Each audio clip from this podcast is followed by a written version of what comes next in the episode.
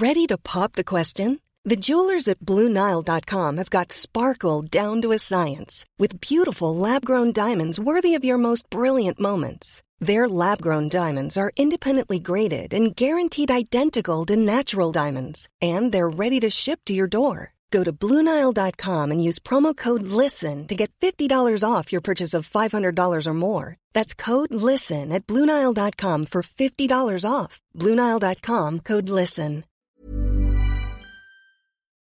Très bon réveil à tous, bienvenue dans la matinale de CNews. Très heureux de vous accompagner ce matin jusqu'à 9h et je ne suis pas seul. Avec moi pour livrer l'information, Marie Conan. Bonjour Marie. À ne pas manquer, hein, surtout ce matin, notre reportage sur les dark stores, ces entreprises de livraison rapide à domicile eh bien, qui envahissent les grandes villes, Marie. Oui, hein, tout à fait. On reviendra là-dessus. Oui, le gouvernement qui entend euh, légaliser leur installation contre l'avis des maires des grandes villes. Pour les riverains, le quotidien peut même devenir un enfer avec le va-et-vient des livreurs, mais pas seulement. Écoutez cet extrait. Un entrepôt qui a transformé toute une rue, tout un quartier. Des propriétaires qui déménagent, des propriétaires qui n'arrivent pas à vendre leur appartement. Non, non, nous ne sommes pas dans des territoires occupés, je ne partirai pas. Un reportage donc à ne pas manquer dans un instant. Avec nous euh, également Claire Delorme, journaliste météo. Bonjour Claire, on va revenir avec vous notamment sur les euh, derniers orages et des images impressionnantes, on le verra. Exactement, le bilan a plutôt été surprenant avec de forts orages et tombé l'équivalent de 1 à 2 mois de précipitation en seulement l'espace de 10 à 12 minutes, donc assez surprenant. Et là, ce sont les Pyrénées-Atlantiques que nous allons surveiller aujourd'hui pour une vigilance plus inondation. Paul Sugy du Figaro euh, également avec nous. Vous reviendrez dans votre édito euh, politique sur cette association proche des frères musulmans mise en avant par la Commission européenne.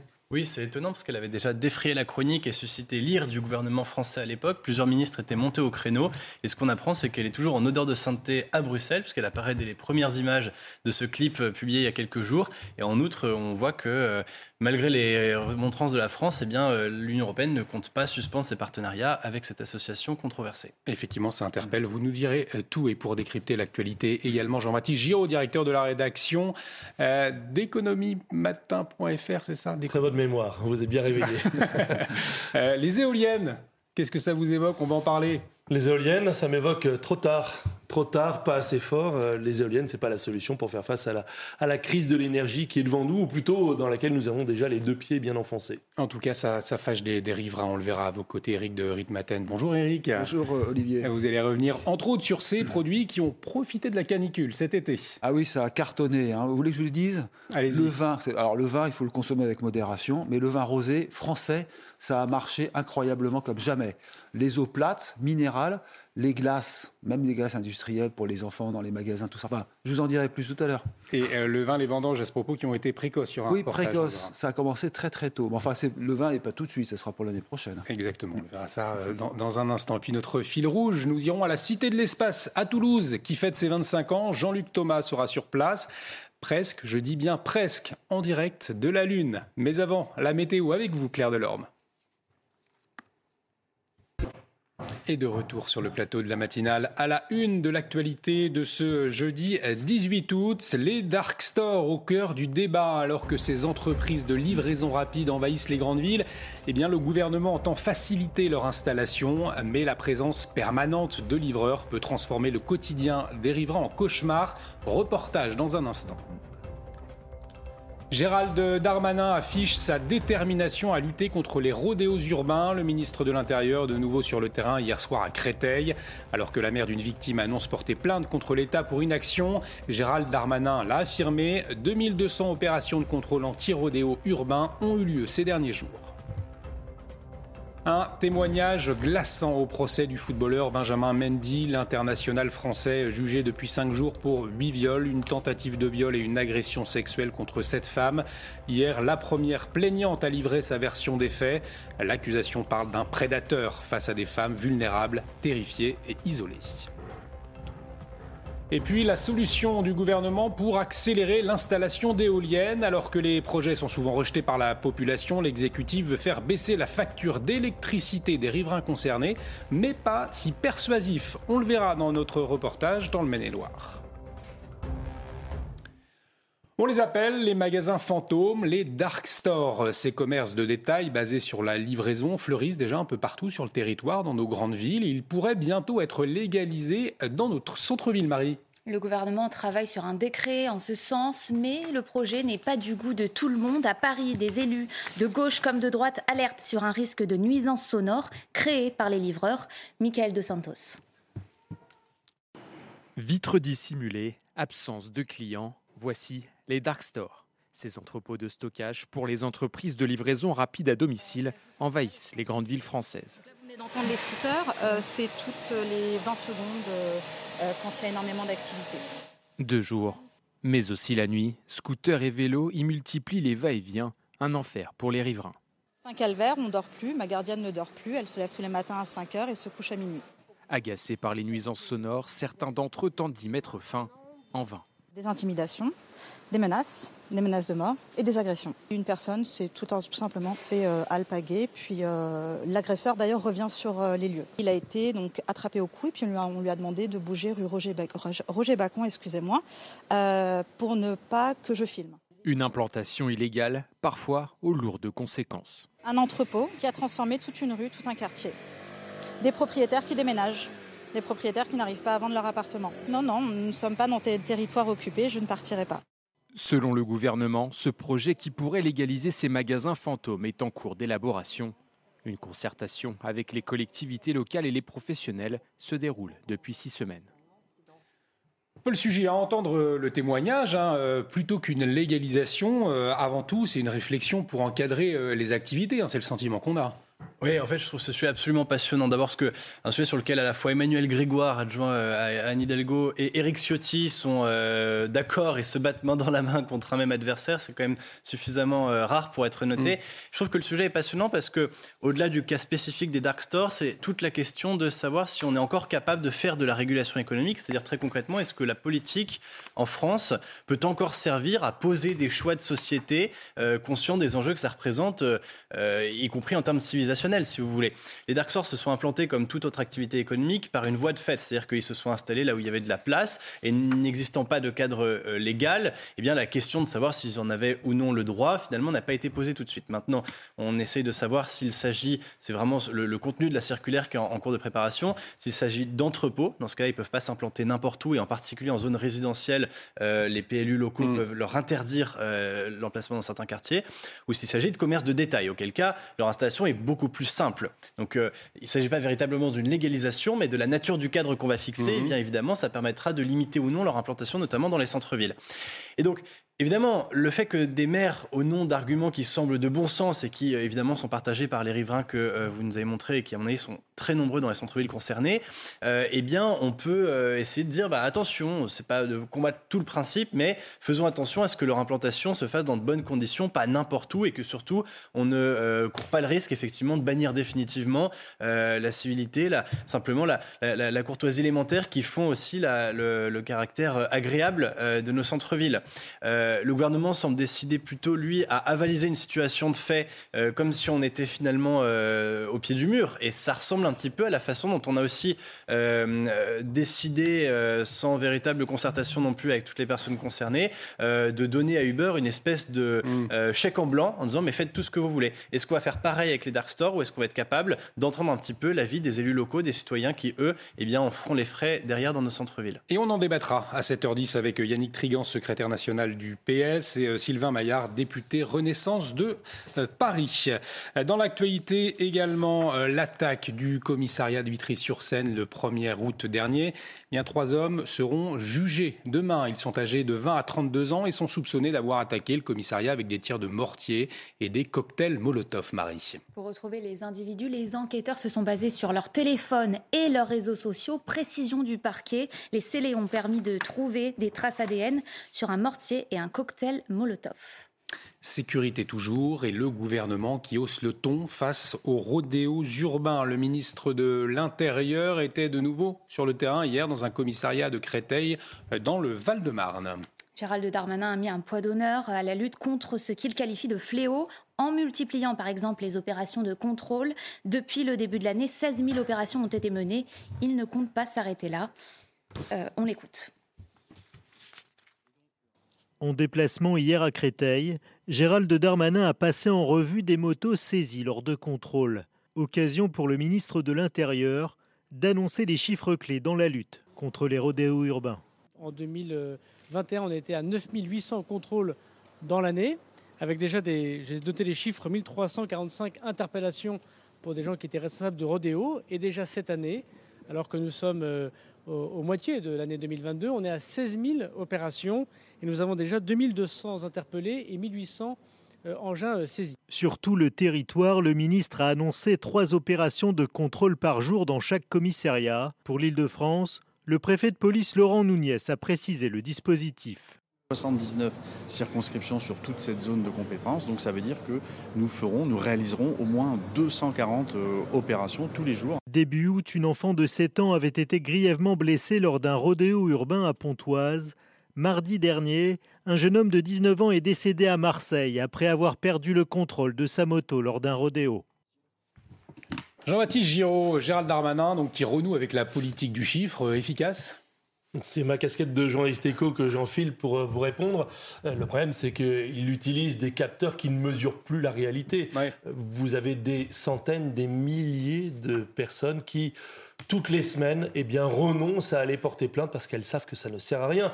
Et ce n'est pas la faute de nous, journalistes, qui disons que la justice ne passe pas, c'est la réalité. C'est bien parce que la justice ne passe pas, parce que les policiers sont débordés, que les gens ne vont plus porter plainte. Donc, il sort ses chiffres, ses tablettes en disant, regardez, on a interpellé autres, mais ça ne compte pas tout le dark la dark délinquance en quelque sorte, celle qui n'est pas mesurée parce que plus personne n'a confiance dans la capacité de la justice à, à sévir. Eh bien, justice, justement, avec la suite du procès du footballeur Benjamin Mendy. Hier, le tribunal a entendu le premier témoignage de l'une des victimes euh, présumées du français. Ça fait froid dans le lot, hein, Marie. Elle accuse euh, d'avoir tenté de la violer alors qu'elle se trouvait sous la douche. Le sportif de 28 ans l'aurait entraînée sur le lit avant d'essayer d'abuser d'elle. Les dernières informations avec notre correspondante à Londres, Sarah Menaille.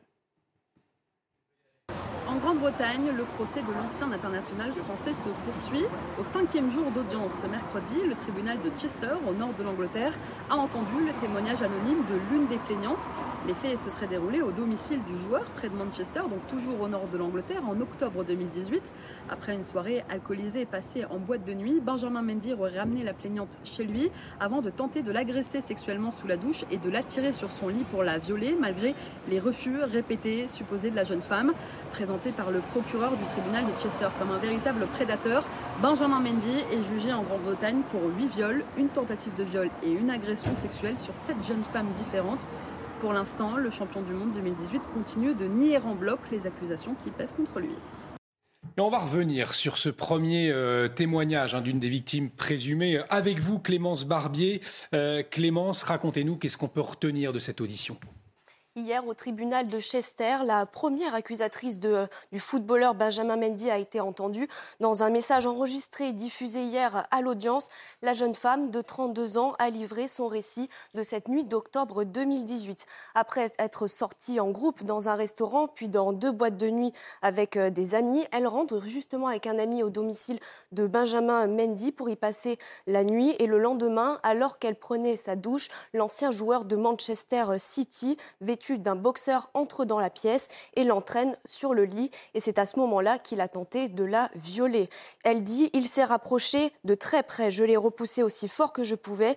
Qu'est-ce qui se passe? Est-ce que je dois crier? Ça ne servira à rien. Il est sur son territoire. Un récit glaçant hein, qu'a pu entendre l'accusé, ainsi que Louisa Maturi, qui comparait à ses côtés. Lui est poursuivi pour huit viols et quatre agressions sexuelles sur huit femmes le euh, tribunal qui a justement mis en lumière des liens assez flous hein, entre Benjamin Mendy et Louis Maturi. Oui, dès le premier jour euh, du procès, le procureur de Chester a qualifié le champion du monde de football français Louis Saha-Maturi de prédateur prêt à commettre de graves abus sexuels sur des victimes plus jeunes, vulnérables, terrifiées et isolées. Ces viols et agressions euh, sexuelles présumées hein, semblent avoir été organisés par les deux hommes. Selon le représentant de l'accusation, Louis Saha-Maturi était chargé de trouver des femmes et de créer des situations où elles pouvaient être violées et agressées euh, sexuellement. Certaines d'entre d'entre elles avaient 17 ou 18 ans au moment des faits. D'autres femmes disent être saoules et ne se souvenir presque de rien de leur soirée passée au domicile de Benjamin Mendy.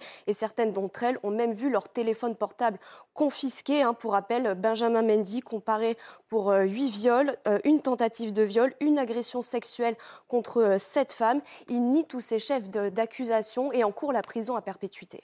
Merci euh, Clémence pour ces précisions. Euh, si vous vivez près d'un parc éolien, vous pourrez peut-être euh, bientôt être indemnisé. C'est un projet, en tout cas du gouvernement, projet de loi sur le développement des énergies renouvelables qui sera présenté à la rentrée. L'objectif est d'octroyer un tarif préférentiel sur l'électricité aux personnes concernées, un moyen de faciliter l'acceptation des éoliennes près de chez soi. Mais dans la région de Saumur, dans le Maine-et-Loire, ces incitations financières passent mal. Les élus et les riverains se mobilisent. Un reportage de Michael Chaillot. Les deux premières éoliennes seraient dans ce terrain-là, juste après le, silo en fait. Vous aurez donc à 500 mètres des maisons, de la première maison qui, se trouve ici. Au total, quatre éoliennes de 180 mètres de haut sont prévues. Elles pourraient être visibles depuis le château de Saumur, au bord de la Loire. Le projet qui date de 2016 fait l'unanimité contre lui. Les citoyens réunis en association, les professionnels du tourisme et les élus locaux. Je ne suis pas contre l'éolien, au contraire, mais euh, il faut savoir où les placer et pas au milieu de cinq villages, euh, à côté des châteaux, euh, à côté des, des, trucs touristiques, euh, la vallée de la Loire. On vient pas en vacances à côté d'éoliennes. Les pancartes ont fleuri partout dans les villages. Les incitations financières prévues par le projet de loi du gouvernement, comme un tarif préférentiel de l'électricité pour les voisins d'éoliennes, n'ont pas changé la donne, bien au contraire. Peut-être une centaine d'euros par an sur nos factures d'électricité par rapport à ce qu'on pourrait perdre sur nos valeurs immobilières et notre cadre de vie également. On n'est pas dû, c'est un peu, c'est de la poudre aux yeux pour nous. Pourquoi on indemniserait auprès de, euh, des personnes autour d'éoliens si on considère qu'il n'y a pas de nuisance aux personnes? Pourquoi on indemniserait, indemniserait autour de l'éolien et pas de centrale nucléaire Décision du préfet attendue pour la fin de l'année. Saumur, vierge de toute éolienne dans un rayon de 30 km, compte bien le rester. Alors Jean-Baptiste, on le voit, cette idée d'indemniser hein, les, riverains pour favoriser l'installation euh, d'éoliennes, ça, ça passe pas. Hein. On l'a vu, le maire de Saumur vient de le résumer. Euh, indemniser certains et pas d'autres. Et puis un autre témoignage qui parle d'une centaine d'euros par an. Il faut savoir qu'une famille avec deux enfants, la facture moyenne est de 150 euros euh, par mois. Mmh. Bien sûr, si on est chauffé à l'électricité, c'est plus. Mais est-ce que pour 75 euros ou même pour 200 euros par mois, vous trouvez que ça suffit à compenser le préjudice effectivement visuel, sonore et puis donc patrimonial? À côté d'une éolienne, votre bien perd 20, 30, 40% de la valeur. En fait, c'est même pas d'ailleurs que ça perd 20, 30, 40% de la valeur, c'est que le bien devient invendable. Vous pouvez baisser votre prix, mais vous avez personne en face pour mm. dire Ah, bah bien sûr, je vais aller m'installer à côté d'une éolienne. Donc, non, c'est une situation assez ubuesque et utopique. J'ajoute que euh, le gouvernement s'y prend un peu tard, parce que même si on veut accélérer le processus d'installation d'une éolienne, le faire passer de 5 ans à 2 ans, 2 ans et demi, la bataille de l'énergie, c'est pas pour 2025 qu'il faut la mener, c'est déjà pour 2022, mm. avec des solutions beaucoup plus radicales et beaucoup plus En tout cas, on n'a pas fini de débattre hein, autour de, de sujet des éoliennes. Euh, sans transition, tout de suite, c'est l'heure de votre chronique sport. Et Marie, on débute avec de l'athlétisme. Pascal Martino Lagarde est devenu hier vice-champion d'Europe du 110 mètres et le Français de 30 ans a terminé à seulement un millième de l'Espagnol Martinez. Le Français Jusqu'ois Maté euh, s'est euh, emparé euh, du bronze sur cette épreuve. En triple saut, le Français Jean-Marc Ponviane a fini troisième des championnats d'Europe grâce à un saut de 16 mètres 94. C'est la première médaille internationale pour le Nîmois de 28 ans. Et puis euh, en natation, c'est l'heure euh, du bilan pour la délégation française au championnat d'Europe à Rome. 13 médailles ont été raflées par nos Bleus. Ça, c'est bien fini pour les nageurs et nageuses français. Euh, les deux relais 400 mètres, 4 nages ont terminé deuxième. Les Françaises ont même battu le record de France sur cette distance. À deux ans des Jeux Olympiques de Paris 2024, les championnats sont encourageants pour le clan français. Et puis du cyclisme et euh, Nero Quintana qui a été disqualifié du Tour de France 2022. Les échantillons de sang fournis par le Colombien ont révélé des traces de tramadol. L'utilisation en compétition de ce produit est une infraction selon l'Union cycliste internationale. Nero Quintana, sixième du Tour de France 2022, n'est pas suspendu, mais pourra prendre le départ du Tour d'Espagne demain. 25. C'est en quelque sorte un séisme à retardement dans le peloton du Tour de France. Voilà Neiro Quintana, sixième de l'édition 2022, disqualifié. Le grimpeur colombien qui venait tout juste de prolonger son contrat avec Arkea Samsic jusqu'en 2025 a été contrôlé positif au tramadol par deux fois, à la super planche des belles filles et au col du Granon. Si la prise de cet antidouleur est interdite en course par l'UCI depuis 2019, elle n'est pas considérée comme du dopage. La disqualification de Quintana permet à Romain Bardet et Valentin Madouas de grimper respectivement à la 6e et 10e place du général, portant ainsi à 3 le nombre de Français dans le top 10 avec la 4e place de David Godu. Quintana a 10 jours pour faire appel et peut s'aligner sur la Vuelta. En cas de récidive, le Colombien risque 5 mois de suspension. Et on revient dans un instant, on va revenir sur les orages qui ont frappé le territoire hier, euh, notamment la région Auvergne-Rhône-Alpes. Pas mal de dégâts, on en parlera avec Marie Delorme. On marque une courte pause, restez. Et on va revenir sur les violents orages qui ont frappé la région Auvergne-Rhône-Alpes hier avec vous, Claire Delorme. Mais tout de suite, le rappel des titres, Marie Conan. Faut-il encadrer l'utilisation de l'allocation de rentrée scolaire? C'est en tout cas ce que propose la droite pour lutter contre la fraude. Une partie du groupe Les Républicains a déposé une proposition de loi en ce sens. Selon eux, certains Français utilisent cette aide pour acheter d'autres produits que des fournitures scolaires. Mauvaise nouvelle pour Sanofi, le laboratoire met fin à son programme mondial de développement clinique de l'amsénestran. Euh, cette molécule vise à lutter contre certains cancers, comme le cancer du sein. Des essais cliniques n'ont pas donné les résultats espérés. Depuis juillet, le titre de Sanofi a perdu 15% sur le marché. Le Mali accuse la France d'actes d'agression et demande une réunion d'urgence du Conseil de sécurité de l'ONU. Dans une lettre envoyée le jour où les derniers soldats français ont quitté le Mali, la, junte au pouvoir accuse la France de violations répétitives et fréquentes de l'espace aérien. Elle dénonce aussi des actes d'espionnage, voire de soutien aux djihadistes, des propos jugés insultants par le commandant de la force Barkhane. Plus qu'un seul département en vigilance orange pour pluie inondation. Il s'agit des Pyrénées-Atlantiques. Hier, deux violents orages ont frappé la région Auvergne-Rhône-Alpes. Vous le voyez hein, sur ces images à Saint-Étienne. Plusieurs arbres ont été arrachés et plus au sud, les fortes pluies ont inondé les routes de Marseille, rendant la circulation difficile. On voit ces images impressionnantes, claires. Les orages se sont montrés parfois surprenants. Euh, quel bilan peut tirer ce matin? Alors certes, ils sont surprenants, mais surtout on remarquera le, caractère complètement imprévisible. Je rappelle qu'hier, il y avait plusieurs alertes en alerte, plusieurs départements en alerte orage orange, surtout situés en direction de la Méditerranée, mais de la Manche. Et puis bah, finalement, ça s'est passé euh, différemment. Ça a été une accalmie temporaire en Méditerranée et en fait, les orages se sont développés sur toute la région Auvergne-Rhône-Alpes. Et donc, ça a été une vigilance donc mise sur le tard vers 16 heures, due justement par des relevés. C'est une vigilance par observation. Donc, nous avons eu des vents tempêtueux à plus de 100 km/h sur l'ensemble de ces régions-là, mais aussi d'importants cumuls de pluie tombés en l'espace de 10 à 12 minutes. C'était l'équivalent de un mois de précipitation, euh, comme par exemple à Mornan, dans le Rhône, il est tombé en même pas un quart d'heure 50,2 litres d'eau au mètre carré. Donc c'est vraiment conséquent. D'habitude, ça, remplit en fait la normale d'un mois d'août euh, à cette, euh, à cette période. Et donc là, surtout ce que l'on va surveiller, ça va être les pluies et inondations au niveau de, de la région Pyrénées-Atlantiques, car dans le courant de la soirée, eh bien, des foyers orageux se sont à nouveau développés. Par exemple, entre, entre 20h et 4h, il est tombé jusqu'à 59 litres d'eau au mètre carré à Cambo-les-Bains encore 51 litres d'eau à Sokoa et 26 litres d'eau au mètre carré du côté de Biarritz. Donc une situation qui va bien évidemment évoluer encore au fil des heures et nous serons là pour en parler sous le contrôle de Météo France, bien entendu. Effectivement, prochain point euh, météo, des points météo réguliers, bien évidemment, dans la matinale. On part dans le Bordelais euh, où les vendanges ont commencé euh, hier et cette année elles sont plus précoces que jamais, Marie. Avec la canicule et la sécheresse, les vignerons bordelais ont eu le droit d'irriguer leur récolte. La qualité du vin sera, même, sera la même, mais il y aura moins de bouteilles que d'habitude. On vous emmène euh, dans le domaine de Carbonieux avec Quentin Briel. Ce sont des premiers coups de sécateur bien précoces.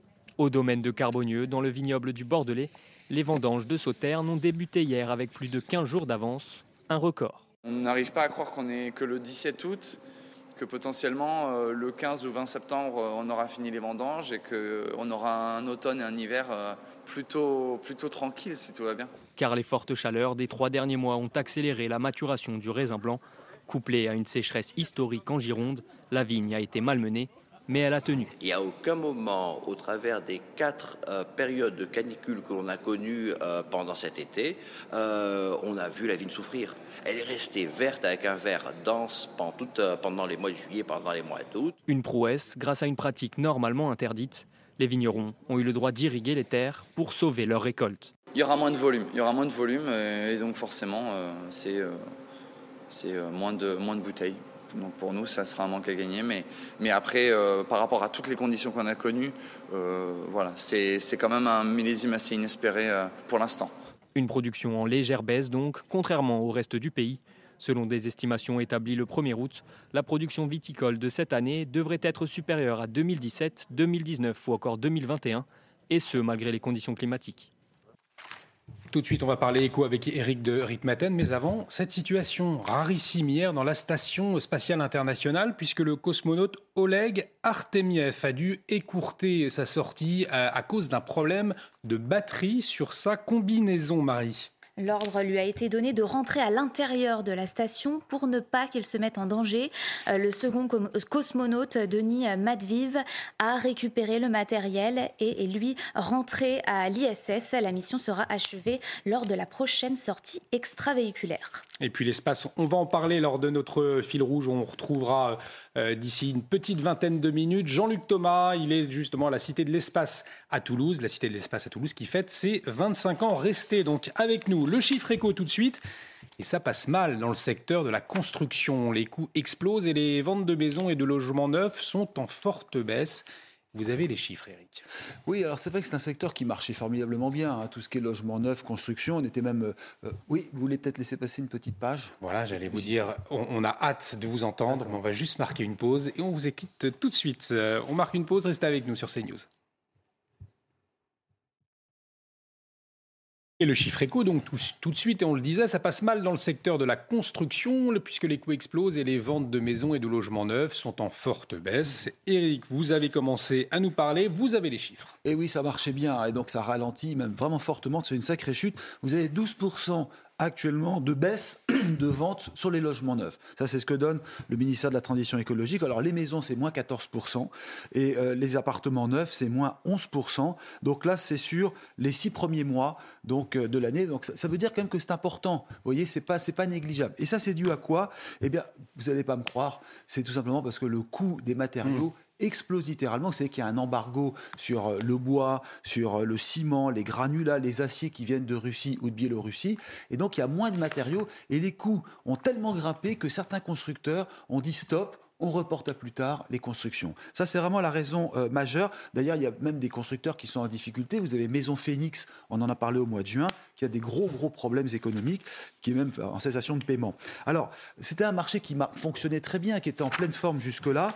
Mais vous avez aussi une autre raison euh, dont on parle peu, et moi je le, sens souvent dans mes interviews euh, de maires il y a le problème des permis de construire à cause des règles environnementales, à cause aujourd'hui de tout ce qui est euh, autorisation de délivrance de permis de construire. Vous avez un blocage, vous avez des problèmes sur les règles environnementales qui font que euh, les maires ne veulent plus délivrer ces permis de construire. Donc là, vous avez moins de construction.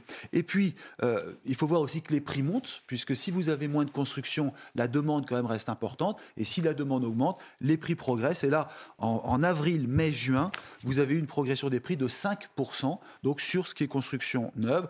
Si on ajoute là-dessus les taux qui montent, parce que vous avez des taux mm. qui montent, les Français donc, ont de plus en plus de mal à, emprunter et accéder au crédit, on a une véritable tension sur le secteur donc, de la construction neuve. Vous, vous nous parliez de ces familles qui renoncent au neuf. Est-ce que ces familles, elles se reportent justement sur l'ancien du coup? Alors c'est intéressant parce que les notaires publient régulièrement le niveau des ventes. Là, on parle de l'ancien.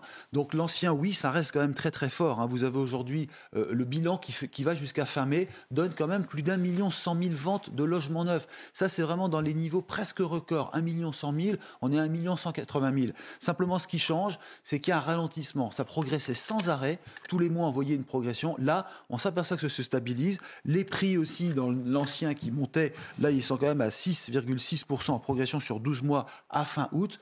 Euh, c'est ce que donnent les notaires. Ils pensent que là, on est parti sur une phase plus stable, donc les prix resteront encore élevés, mais la progression très forte que l'on a connue jusque-là devrait donc s'arrêter. Merci Eric, et vous reviendrez également tout à l'heure sur ces produits qui ont explosé avec euh, la canicule.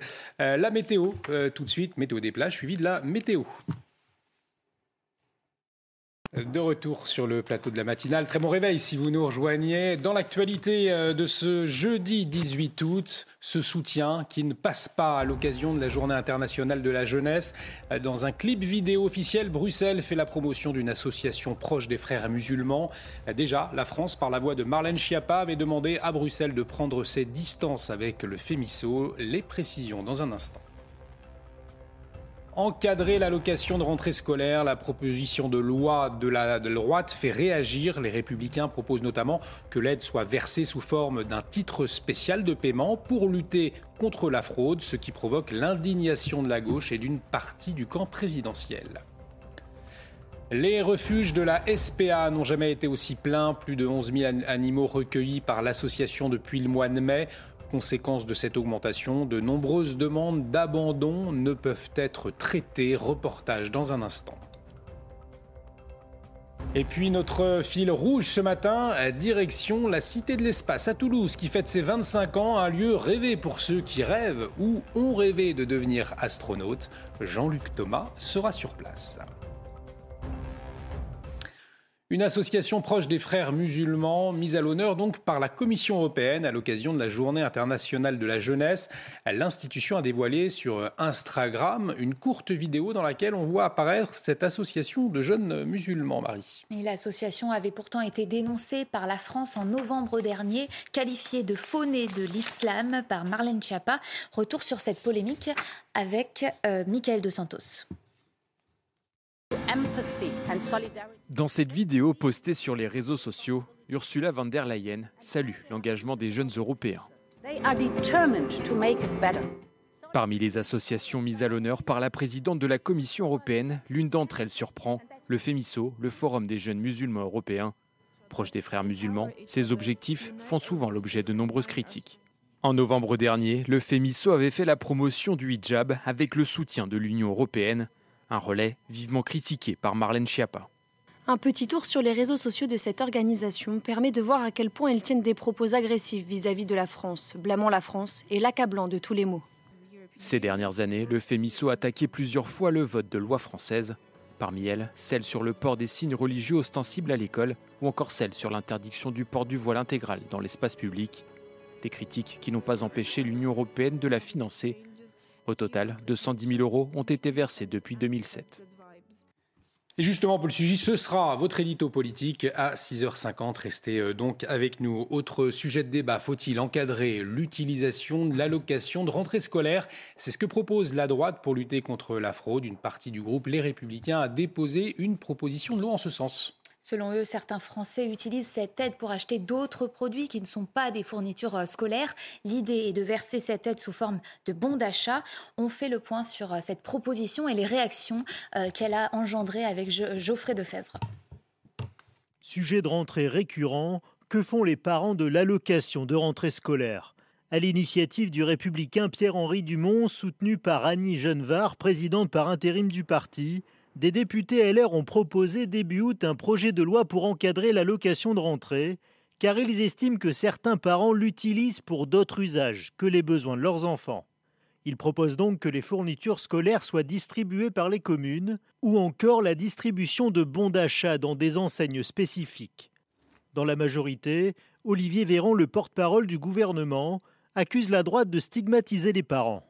À gauche, la sénatrice socialiste Laurence Rossignol parle du vieux fantasme des pauvres qui boivent l'argent des allocs. Versée ce mardi, l'allocation de rentrée 2022 est comprise entre 370 et 411 euros selon l'âge de l'enfant et les ressources des parents.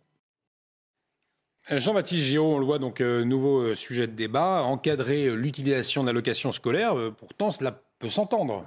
Ça peut s'entendre euh, parce qu'à une époque, il y avait la polémique de l'explosion des ventes de téléviseurs à la rentrée au moment du versement de hmm. l'allocation de rentrée scolaire. Je ne dis pas que ce puisse être une réalité et que certains parents flèchent cette allocation vers euh, l'achat de biens d'équipement et euh, en particulier des biens d'équipement qu'on peut juger futiles comme une télévision. Mais la réalité, c'est que l'allocation de rentrée scolaire, quand elle tombe au milieu du mois d'août, elle sert d'abord à hmm. boucher, à combler un, déficit, un, découvert à la banque. Hein. C'est la réalité après qu'elle ne sert pas immédiatement à dépenser euh, en cahier, en cartable ou autre, c'est aussi une réalité. Mais au final, quand vous avez des gens qui ont un revenu faible, je rappelle que l'allocation de rentrée scolaire, elle est réservée à, des revenus modestes, voire très modestes.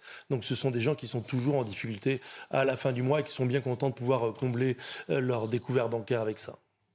Eh, merci Jean-Baptiste. On va parler euh, à présent du malaise qui affecte Sanofi. Sanofi, c'est le géant français de la santé.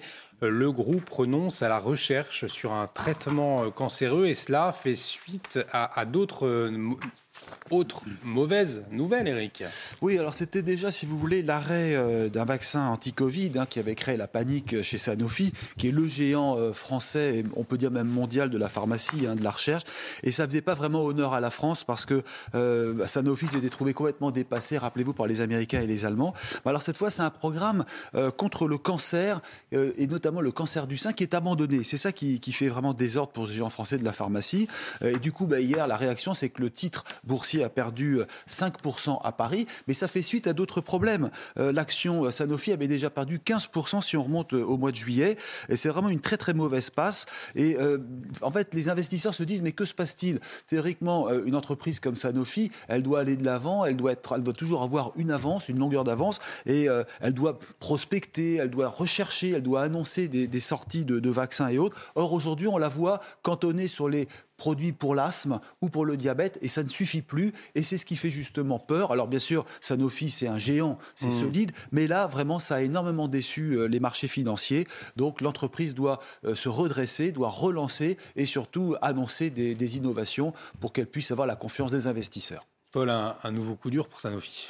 Euh, oui, mais plus que pour Sanofi, c'est pour la capacité de la France à euh, développer encore une industrie de pointe dans des domaines stratégiques pour l'avenir. C'est-à-dire que euh, on a suffisamment dit déjà au moment des vaccins que Sanofi ne payait pas simplement la politique à court terme de ses dirigeants, mais c'était de toute façon un écosystème entier, si vous voulez, qui n'avait pas été suffisamment accompagné et soutenu.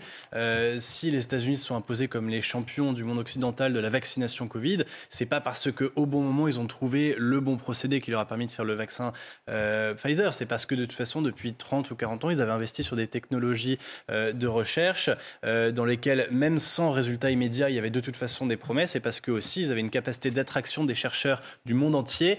Euh, nous, c'est pas seulement Sanofi qui est à blâmer ici, c'est peut-être dès l'université et même dès avant, dès la formation scientifique que reçoivent les élèves français au lycée, que le problème se pose. il faudra être capable peut-être aussi d'accepter de nouveau l'idée que l'industrie doit être accompagnée, pilotée par l'État et que c'est pas simplement à la fin la faute d'une ou l'autre des sociétés privées euh, si on, arrive à des échecs industriels comme celui-ci. Merci Paul. Et on, on, en vient tout de suite à ces centaines de milliers d'animaux qui sont abandonnés par leurs propriétaires chaque année, des abandons de chiens, de chats, et qui sont encore plus nombreux l'été, Marie.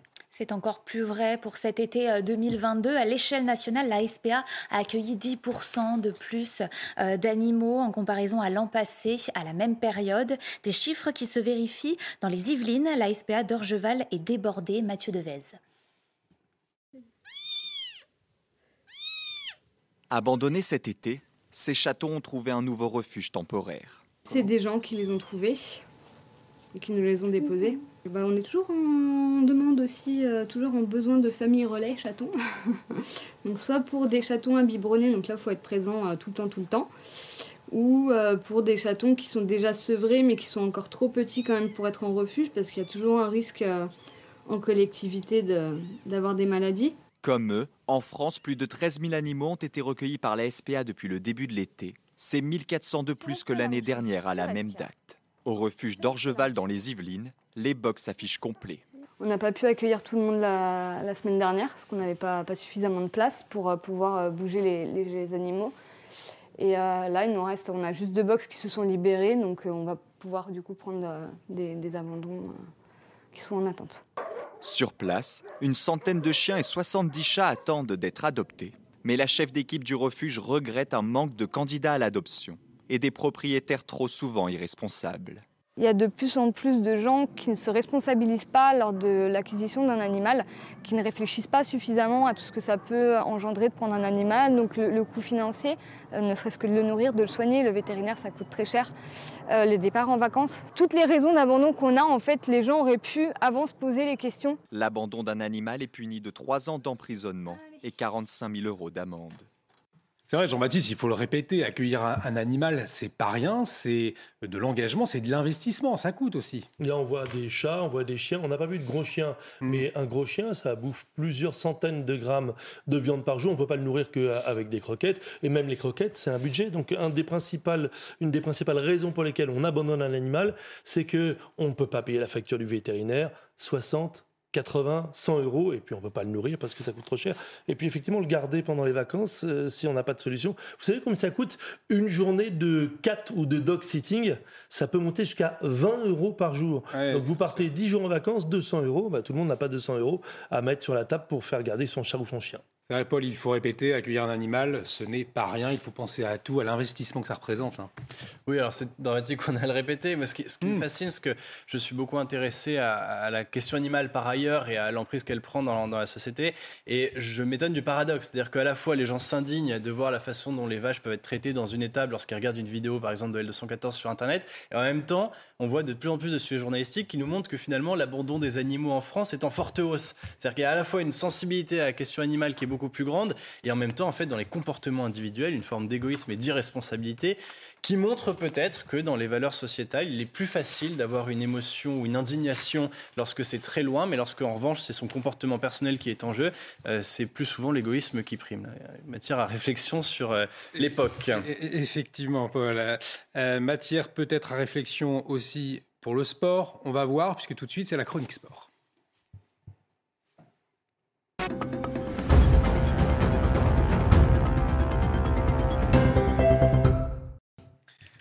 De l'athlétisme, Marie, avec Pascal Martino-Lagarde, qui est devenu hier vice-champion d'Europe du 110 mètres haies. Le Français de 30 ans a terminé à seulement un millième de l'Espagnol Martinez. Le Français euh, Jusco Amaté s'est emparé du bronze sur cette épreuve. En, triple saut, le Français euh, Jean-Marc Ponviane a fini troisième des championnats euh, d'Europe grâce à un saut de 16 mètres 94. C'est la première médaille internationale pour le Nîmois de 28 ans. Et puis en, natation, on va voir le saut avant de parler pas mal de la natation. Euh, l'heure est au bilan à Marie pour la délégation française au championnat d'Europe à Rome. 13 médailles ont été raflées par nos Bleus. Ça s'est bien fini pour les nageurs et nageuses français. Euh, les deux relais 4 x 100 mètres 4 nage ont terminé deuxième. Les Françaises ont même battu le record de France sur cette distance à deux ans des Jeux Olympiques de Paris 2024. Les championnats sont encourageants pour le clan français. Restez avec nous, on marque une courte pause dans un instant. Direction euh, Toulouse, la cité de l'espace qui fête ses 25 ans. Jean-Luc Thomas est sur place. On va vivre un grand moment euh, pour ceux qui rêvent ou ont rêvé de devenir astronaute. Restez avec nous. Et de retour sur le plateau de la matinale, dans un instant, direction la Cité de l'Espace à Toulouse. On va retrouver euh, Jean-Luc Thomas, mais tout de suite le rappel des titres avec vous, Marie. On les appelle les magasins fantômes, les dark stores. Ces commerces de détail basés sur la livraison fleurissent partout sur le territoire. Dans nos grandes villes, ils pourraient bientôt être légalisés dans nos centres-villes. Le gouvernement travaille sur un décret en ce sens, mais le projet n'est pas du goût de tout le monde, notamment des élus de gauche et de droite. Si vous vivez près d'un parc éolien, vous pourrez peut-être bientôt être indemnisé. C'est un projet du gouvernement. Ce projet de loi sur le développement des énergies renouvelables sera présenté à la rentrée. L'objectif est d'octroyer un tarif préférentiel sur l'électricité aux personnes concernées, un moyen de faciliter l'acceptation d'éoliennes près de chez soi. Au moins 7 morts et 16 blessés dans une frappe russe sur Kharkiv en Ukraine. Le président ukrainien Volodymyr Zelensky a évoqué une attaque ignoble et cynique sur les civils qui euh, n'a aucune justification. Un immeuble d'habitation a été totalement détruit dans le bombardement. Allez, place à notre fil rouge à présent, direction la Cité de l'Espace à Toulouse qui fête ses 25 ans. Jean-Luc Thomas, vous êtes sur place. Jean-Luc, un lieu, je le disais, rêvé hein, pour ceux qui rêvent ou ont rêvé de devenir astronaute. Ben, je crois que tous, euh, à un moment donné, on, a rêvé euh, d'être euh, d'aller sur la Lune, voir plus loin. Et donc, c'est vrai qu'ici, à la Cité de, l'Espace, eh bien, on peut, durant quelques heures, eh bien, s'immerger dans ce monde un petit peu hallucinant qui est au-dessus de nos têtes. Et évidemment, ici, la Cité de l'Espace, c'est à la fois poursuivre l'actualité l'actualité euh, spatiale, c'est aussi euh, évidemment euh, la, curiosité et puis finalement apprendre un petit peu quelque chose. Mais rassurez-vous, il ne faut pas être un scientifique pur et dur. Et c'est pour ça qu'il y a plein d'animations ici. Et à côté de moi, j'ai Xavier Penaud qui est animateur, qui est médiateur scientifique. Et tout d'abord, où est-ce qu'on est là? Ici, nous sommes donc dans un pavillon des expositions permanents consacré à l'actualité, à l'actualité de ce qui se passe en ce moment même dans la Station spatiale internationale, qui tourne à 400 km euh, d'altitude autour de la Terre. Et en fait, c'est une zone qui a été conçue en collaboration avec l'Agence spatiale française, le CNES, et l'Agence spatiale européenne, l'ESA, et qui s'intéresse plus particulièrement à ce que font les astronautes européens en ce moment même dans la Station spatiale. Alors on sait bien sûr que Thomas Pesquet y a séjourné à deux reprises, mais depuis, il y a eu un Allemand et en ce moment une Italienne, une femme, Samantha Christophe Foretti qui mène des expériences que nous présentons ici au public. Et donc, euh, le public qui, va venir euh, tout à l'heure à l'ouverture du, parc va savoir précisément où se trouve euh, la station internationale. Exactement. Donc, en fait, cette salle est, ressemble à une salle de contrôle. ça nous permet de proposer au public beaucoup d'interactivité pour savoir effectivement en temps réel où se trouve la Station spatiale internationale autour de la Terre, quel pays elle survole. Ça permet aussi de voir la Terre depuis la Station spatiale internationale, mais aussi d'être une petite souris dans la station et de voir ce qui s'y passe en ce moment même. Donc certains astronautes sont filmés en direct et aussi sont filmés lorsqu'ils sortent à l'extérieur de la Station spatiale. Donc en fait, une station spatiale, ça se trouve à 400 km d'altitude, ça fait 16 fois le tour de la Terre par jour, donc ça, euh, ça survole beaucoup de pays. Et euh, on s'intéresse aussi aux expériences que font les astronautes à l'intérieur sur le corps humain, les matériaux, les alliages de métaux, etc. Et donc, avant euh, d'être dans la station, eh bien, il faut euh, y aller, et euh, on y va par une capsule dont on a la reproduction ici. Et donc, expliquez-moi un petit peu cette cette capsule. il y a des sièges qui sont un petit peu inclinés. Expliquez-moi. Oui, en fait, le public a aussi la chance d'être en immersion complète dans une reconstitution de la capsule Crew Dragon de SpaceX, qui désormais désormais euh, emporte les équipages américains et européens jusqu'à la station spatiale et qui les ramène. Thomas Pesquet, par exemple, notre astronaute national, pour sa dernière mission, il est monté et il est redescendu à bord d'une capsule Crew Dragon. Donc en fait, c'est une capsule qui peut euh, contenir jusqu'à 7 astronautes. Euh, la plupart du temps, en ce moment, il n'y en a que 4. Elle est un petit peu plus spacieuse que présentée ici, mais donc le public pourra prendre place dans un baquet, un peu à la manière des astronautes, pour se rendre compte de l'exiguïté, mais aussi de la manière dont sont disposés les sièges et les tableaux de commande. Alors avant d'être dans les sièges, il faut passer des tests. Et on peut allez, on va dire, euh, survoler euh, les, tests que vont devoir passer les, euh, astronautes ici. c'est assez amusant en fait.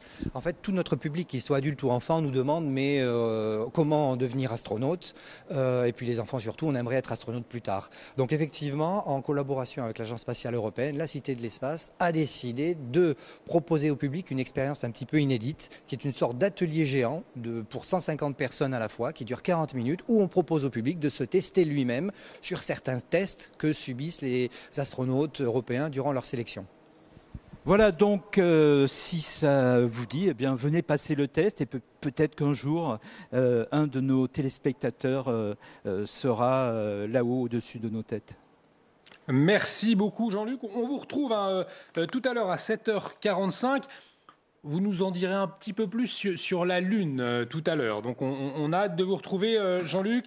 À tout à l'heure. Euh, merci donc Jean-Luc Thomas euh, avec euh, Edeneri Darkawi derrière la caméra. Merci à tous les deux. Dans un instant, c'est l'édito politique de, Paul Sugy et on, va s'intéresser eh bien, à ce soutien de la Commission européenne à une association proche des frères musulmans et ça fait débat. À tout de suite sur CNews. De retour sur le plateau de la, matinale pour l'édito politique euh, avec Paul Sugy. On va revenir sur euh, ce débat. Le 12 août dernier, à l'occasion de la Journée internationale de la jeunesse, eh bien, la Commission européenne a diffusé un petit clip en hommage aux jeunes de toute l'Europe. Euh, mais voilà, Paul, dès les premières images apparaît une association de jeunes musulmans qui a défrayé la chronique à plusieurs reprises, le FIMISO. Alors, en quoi le soutien de Bruxelles bien, pose problème? Oui, alors euh, c'est euh, beaucoup trop, si vous voulez, visible pour ne pas penser que c'est intentionnel. C'est-à-dire que sur ce court clip vidéo ou euh, sur fond d'un discours d'Ursula von der Leyen en hommage à la jeunesse européenne, on voit un certain nombre d'images de jeunes qui défilent très rapidement sur cette vidéo Instagram. Eh bien, milieu, on a une association au logo clairement estampillé du nom de l'association, le FEMISO. Alors, pour tous ceux qui suivent la chronique médiatique depuis quelques mois, ce nom ne sera pas inconnu puisque le FEMISO, donc ce forum européen euh, des jeunes et des étudiants musulmans, avait défrayé la chronique lorsqu'il avait euh, notamment, lorsque ses dirigeants avaient rencontré la nouvelle commissaire à l'égalité euh, en Europe, Elena Dali, puisque il en fait, cela passait assez mal auprès de la France. Les ministres, notamment Marlène Schiappa et Clément Beaune, avaient alerté à ce moment-là la Commission européenne en disant mais on ne peut pas travailler avec n'importe qui. Ces gens-là sont des relais des thèses des frères musulmans. Euh, Marine Chapa avait même parlé de fauner de l'islamisme. Et euh, il faut dire aussi que cela faisait suite à une polémique euh, sur une campagne, cette fois-ci conduite par le Conseil de l'Europe, mais relayée également par les institutions de l'Union européenne, de promotion du hijab et qui avait été montée notamment en partenariat avec cette même association. Si vous voulez, tout le problème consiste à savoir ce que l'on fait avec l'argent européen. En particulier, on parle de deux enveloppes que consacre l'Union européenne. La première, euh, à l'aide à la recherche et la seconde aux politiques de solidarité et d'égalité. En fait, ces subventions peuvent être captées par beaucoup d'associations. C'est d'ailleurs euh, l'un des rôles finalement les plus importants de l'Union européenne, c'est quasiment de euh, redistribuer de l'argent à des associations pour tout un tas de raisons. Pourquoi pas Et très bien, mais à ce moment-là, y a-t-il véritablement des mécanismes de contrôle est-ce que l'on peut s'assurer que les subventions européennes sont utilisées à des fins qui servent évidemment les, les valeurs de l'Union? Là, c'est tout autre chose. les personnes qui, à l'époque, avaient été interrogées d'ailleurs par la presse expliquaient bien que le système était tellement opaque et finalement tellement complexe qu'il était très difficile de s'assurer qu'à la fin, tous ces sous arrivaient dans les bonnes poches. Mais lorsque deux ministres français montent au créneau et demandent des comptes à Bruxelles, on peut au moins imaginer que derrière, il va y avoir des choses qui vont changer. Eh bien non, donc, huit mois plus tard, l'association euh, controversée pour ses liens avec l'islamisme radical est toujours euh, eh bien, portée au nu par la Commission européenne. Et surtout, et c'est passé très discrètement dans le courant du mois de juin, en réponse à une question écrite d'un député européen, euh, le commissaire européen à la justice avait lui-même expliqué qu'il n'avait pas relevé de violation par le FEMISO par rapport aux valeurs de l'Union européenne. Et il avait donc indiqué qu'il y aurait toujours des partenariats entre Bruxelles et cette association. Laissons donc de côté toutes les mises en garde de la France, qui pourtant avaient bien montré que le FEMISO euh, eh bien, a tendance, si vous voulez, à faire passer les musulmans systématiquement pour des victimes, de telle sorte que même les politiques antiterroristes conduites par la France depuis les attentats de 2015 passent pour une forme de racisme d'État. On comprend bien effectivement euh, que ce soit l'honneur quasiment du pays qui soit en jeu, et il serait peut-être de bon ton de renouveler ces réprimandes.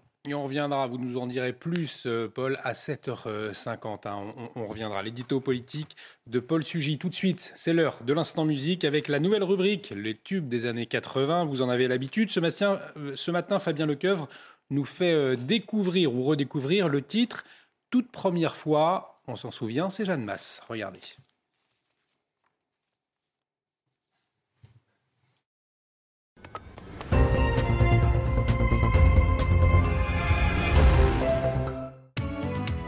Durant l'été 1984, impossible d'allumer la radio sans entendre Jeanne Masse et sa fameuse chanson Toute première fois.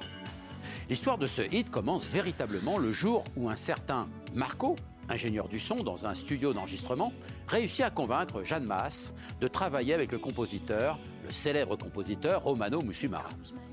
Alors hésitant à quitter son groupe de hard rock, la jeune artiste finit par céder et accepte d'écrire un texte sur une première musique dans un coin du studio en moins de 10 minutes et d'une seule traite. Eh bien, au feutre noir, elle pose les mots sur un carnet racontant l'histoire d'une déception amoureuse. Alors son titre s'intitule Toute première fois. Et les couplets refrains collent parfaitement à la musique qu'on lui propose.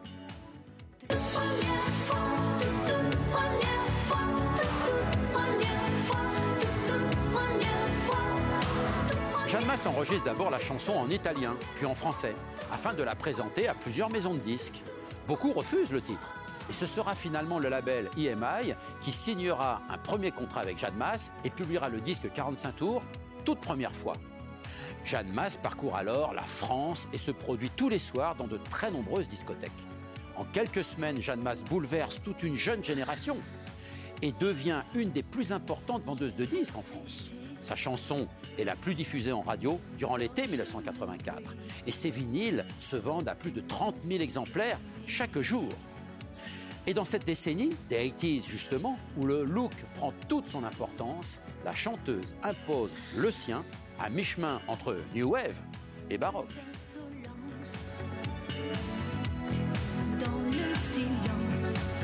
Bienvenue si vous nous rejoignez euh, dans la matinale, il est 7h. Euh, autour de ce plateau euh, pour nous accompagner Marie Conan, Paul Sugy du Figaro, Jean-Baptiste Giraud, directeur de la rédaction d'économie-matin.fr, Eric de Ritmaten, journaliste économie pour CNews. À la une de l'actualité de ce jeudi 18 août, les dark stores qui sont au cœur du débat alors que ces entreprises de livraison rapide envahissent les grandes villes. Le gouvernement entend faciliter leur installation, mais la présence permanente de livreurs peut transformer le quotidien des riverains en cauchemar. Reportage dans un instant. Gérald Darmanin qui affiche sa détermination à lutter contre les rodéos urbains, le ministre de l'Intérieur de nouveau sur le terrain hier soir à Créteil, alors que la mère d'une victime annonce porter plainte contre l'État pour inaction. Gérald Darmanin l'a affirmé, 2200 opérations de contrôle anti-rodéo urbains ont eu lieu ces derniers jours. Et puis un témoignage glaçant au procès du footballeur Benjamin Mendy. L'international français jugé depuis cinq jours pour huit viols, une tentative de viol et une agression sexuelle contre cette femme. Hier, la première plaignante a livré sa version des faits. L'accusation parle d'un prédateur face à des femmes vulnérables, terrifiées et isolées. On les appelle les magasins fantômes, les dark stores, ces commerces de détail basés sur, la livraison fleurissent déjà un peu partout sur le territoire, dans nos grandes villes, et ils pourraient bientôt être encadrés dans nos centres-villes, Marie. Le gouvernement travaille euh, sur un décret euh, qui va euh, dans ce sens, mais le projet n'est pas du goût de tout le monde. Des élus de droite comme de gauche alertent sur le risque de nuisances sonores créées par les livreurs. Michael De Santos.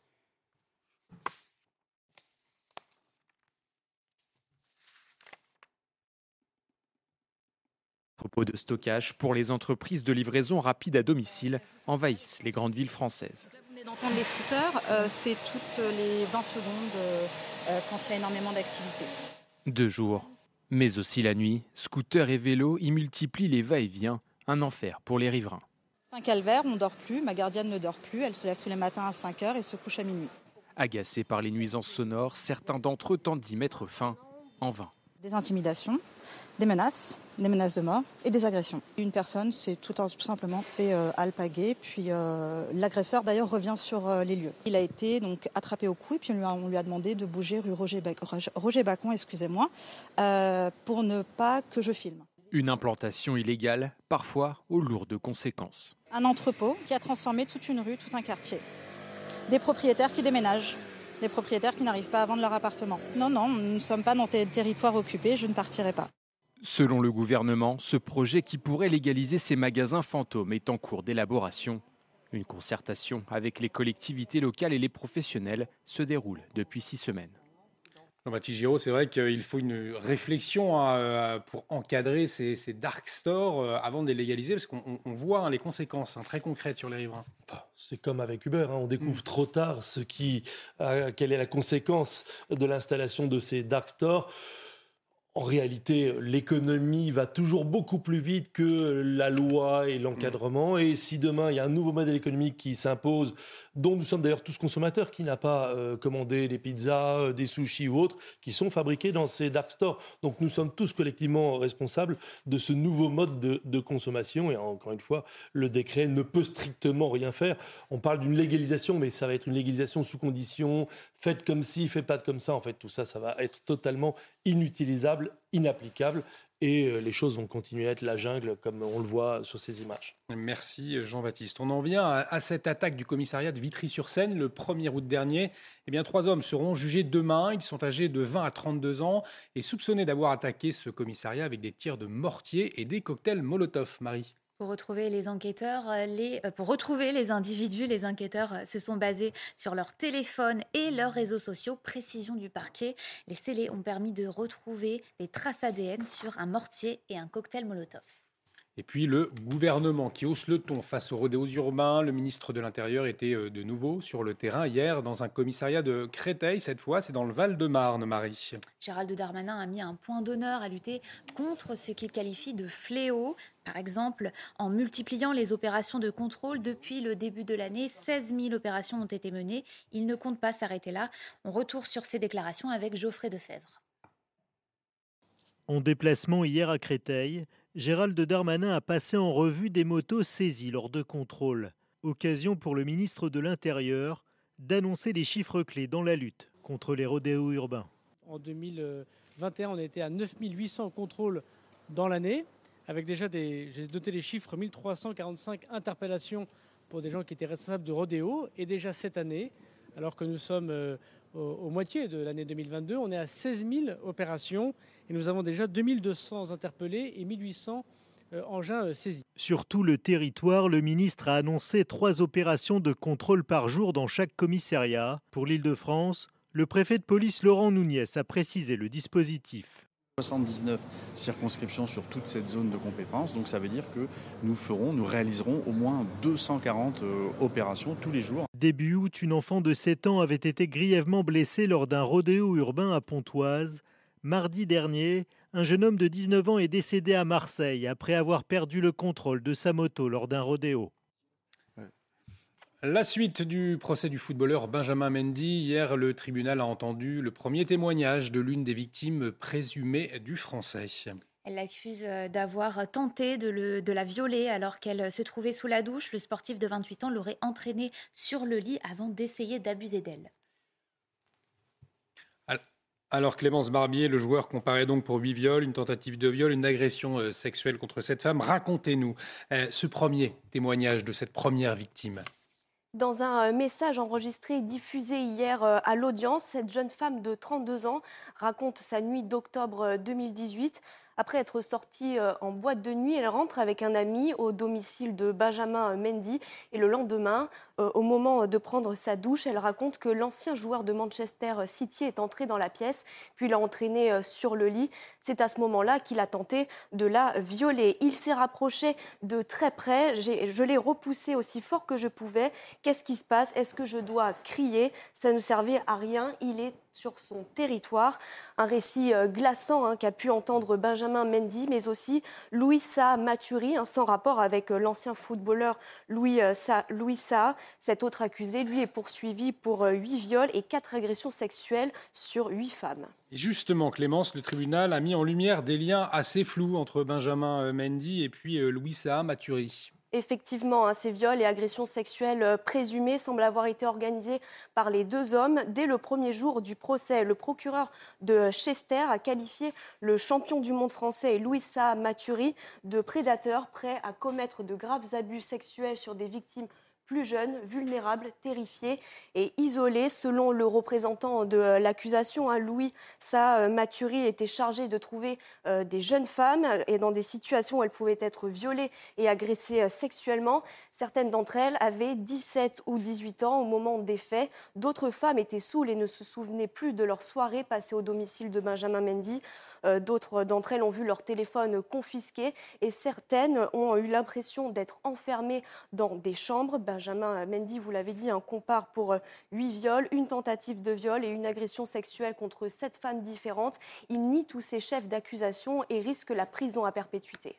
Merci beaucoup Clémence pour toutes ces précisions. Tout de suite, c'est l'heure de votre chronique sport.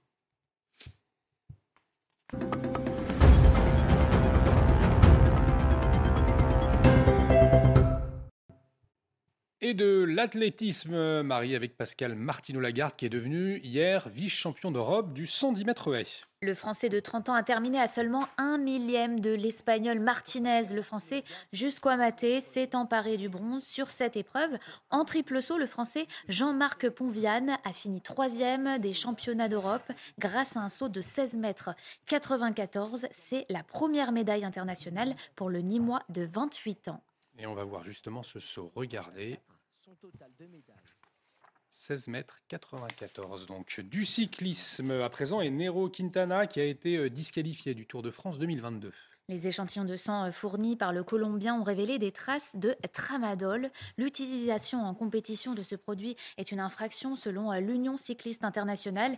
Nero Quintana, sixième du Tour de France 2022, n'est pas suspendu et pourra prendre le départ du Tour d'Espagne demain. C'est en quelque sorte un séisme à retardement dans le peloton du Tour de France. Voilà Neiro Quintana, sixième de l'édition 2022, disqualifié.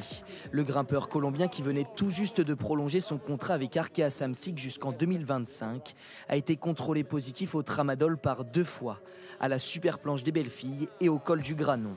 Si la prise de cet antidouleur est interdite en course par l'UCI depuis 2019, elle n'est pas considérée comme du dopage.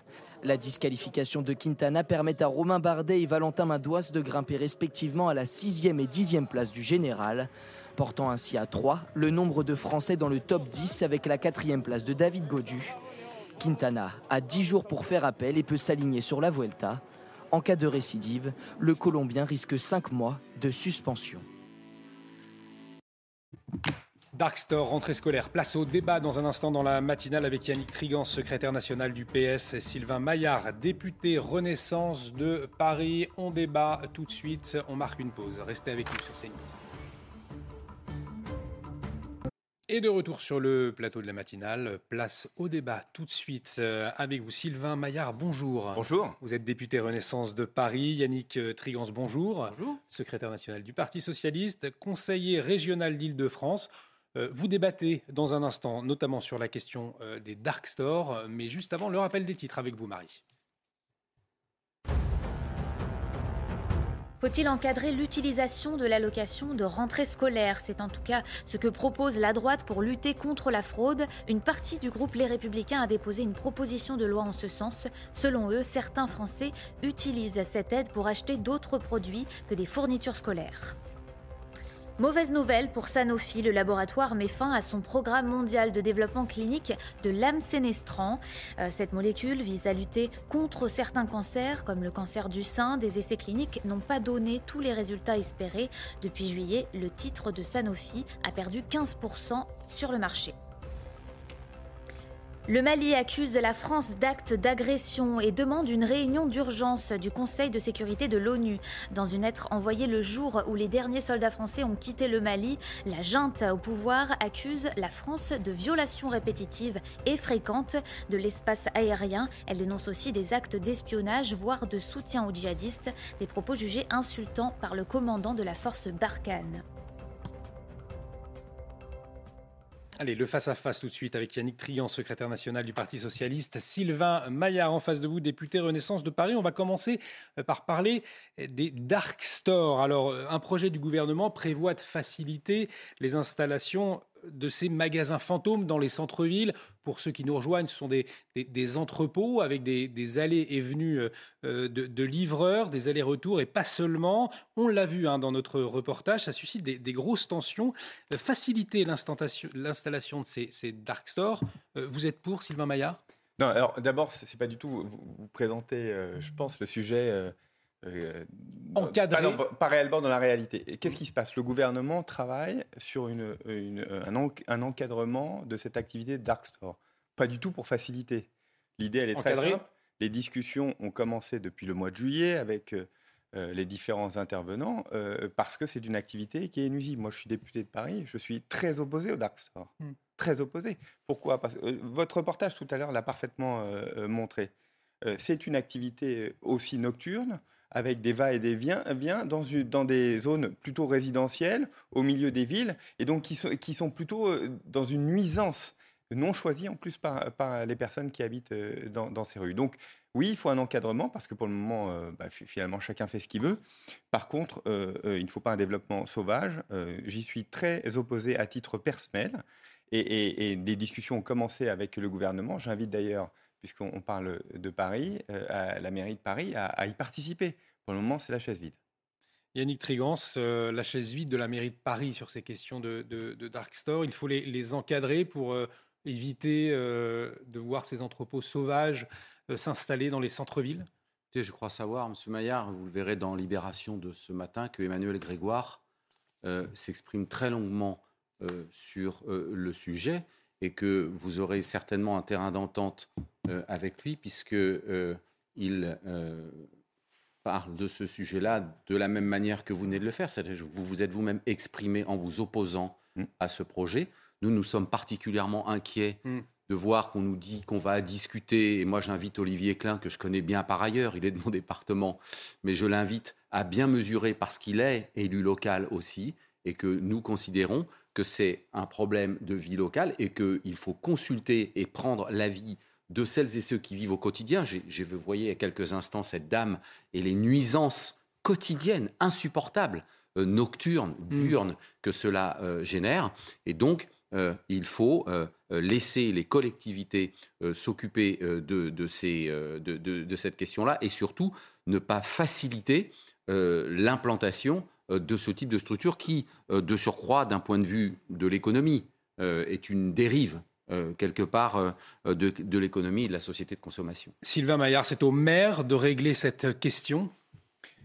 Enfin, les maires doivent participer évidemment aux discussions. Je pense que c'est comme dans toute euh, économie et toute activité économique, il y a des apparitions euh, de nouvelles formes, euh, de nouveaux développements. Il faut les encadrer. Celui-là, il faut particulièrement l'encadrer parce qu'il il est évidemment nuisible pour l'ensemble de la collectivité. Vous savez, moi, je, vous dis, hein, je suis député mm. de Paris. On a aussi le problème des terrasses. On a, on, a beaucoup de choses de nuisance qui font que bah, on a une ville qui n'est plus attractive, entre autres, euh, parce que y habiter euh, n'est plus agréable.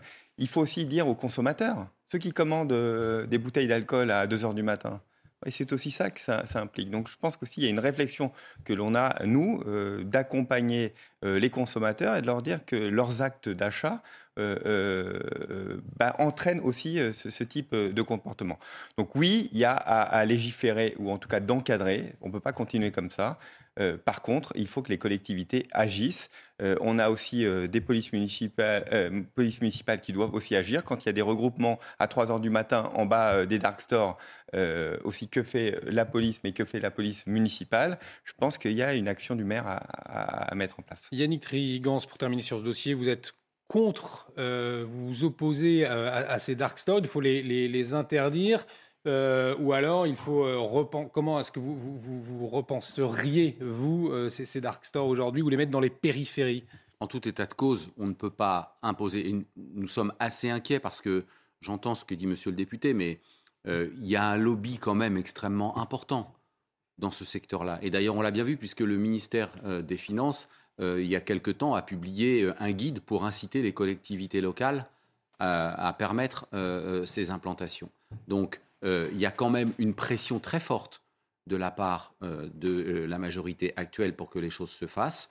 Et nous, ce que nous disons, c'est qu'il faut d'abord et avant tout partir de la réalité celle mmh. que l'on vient de voir, de ce que vivent les gens, et donc travailler avec, les, avec, les, avec, les élus, avec les élus locaux. Je voulais dire aussi, il faut aussi réfléchir voilà, avec ce que ça représente pour les commerces de proximité avec les, les commerces de proximité qui euh, vont subir inévitablement un impact, et pas un impact positif, de ce type euh, de, structure. Sylvain Maillard. Très clairement, euh, il n'y a pas de facilitation de la part du gouvernement ou de la majorité.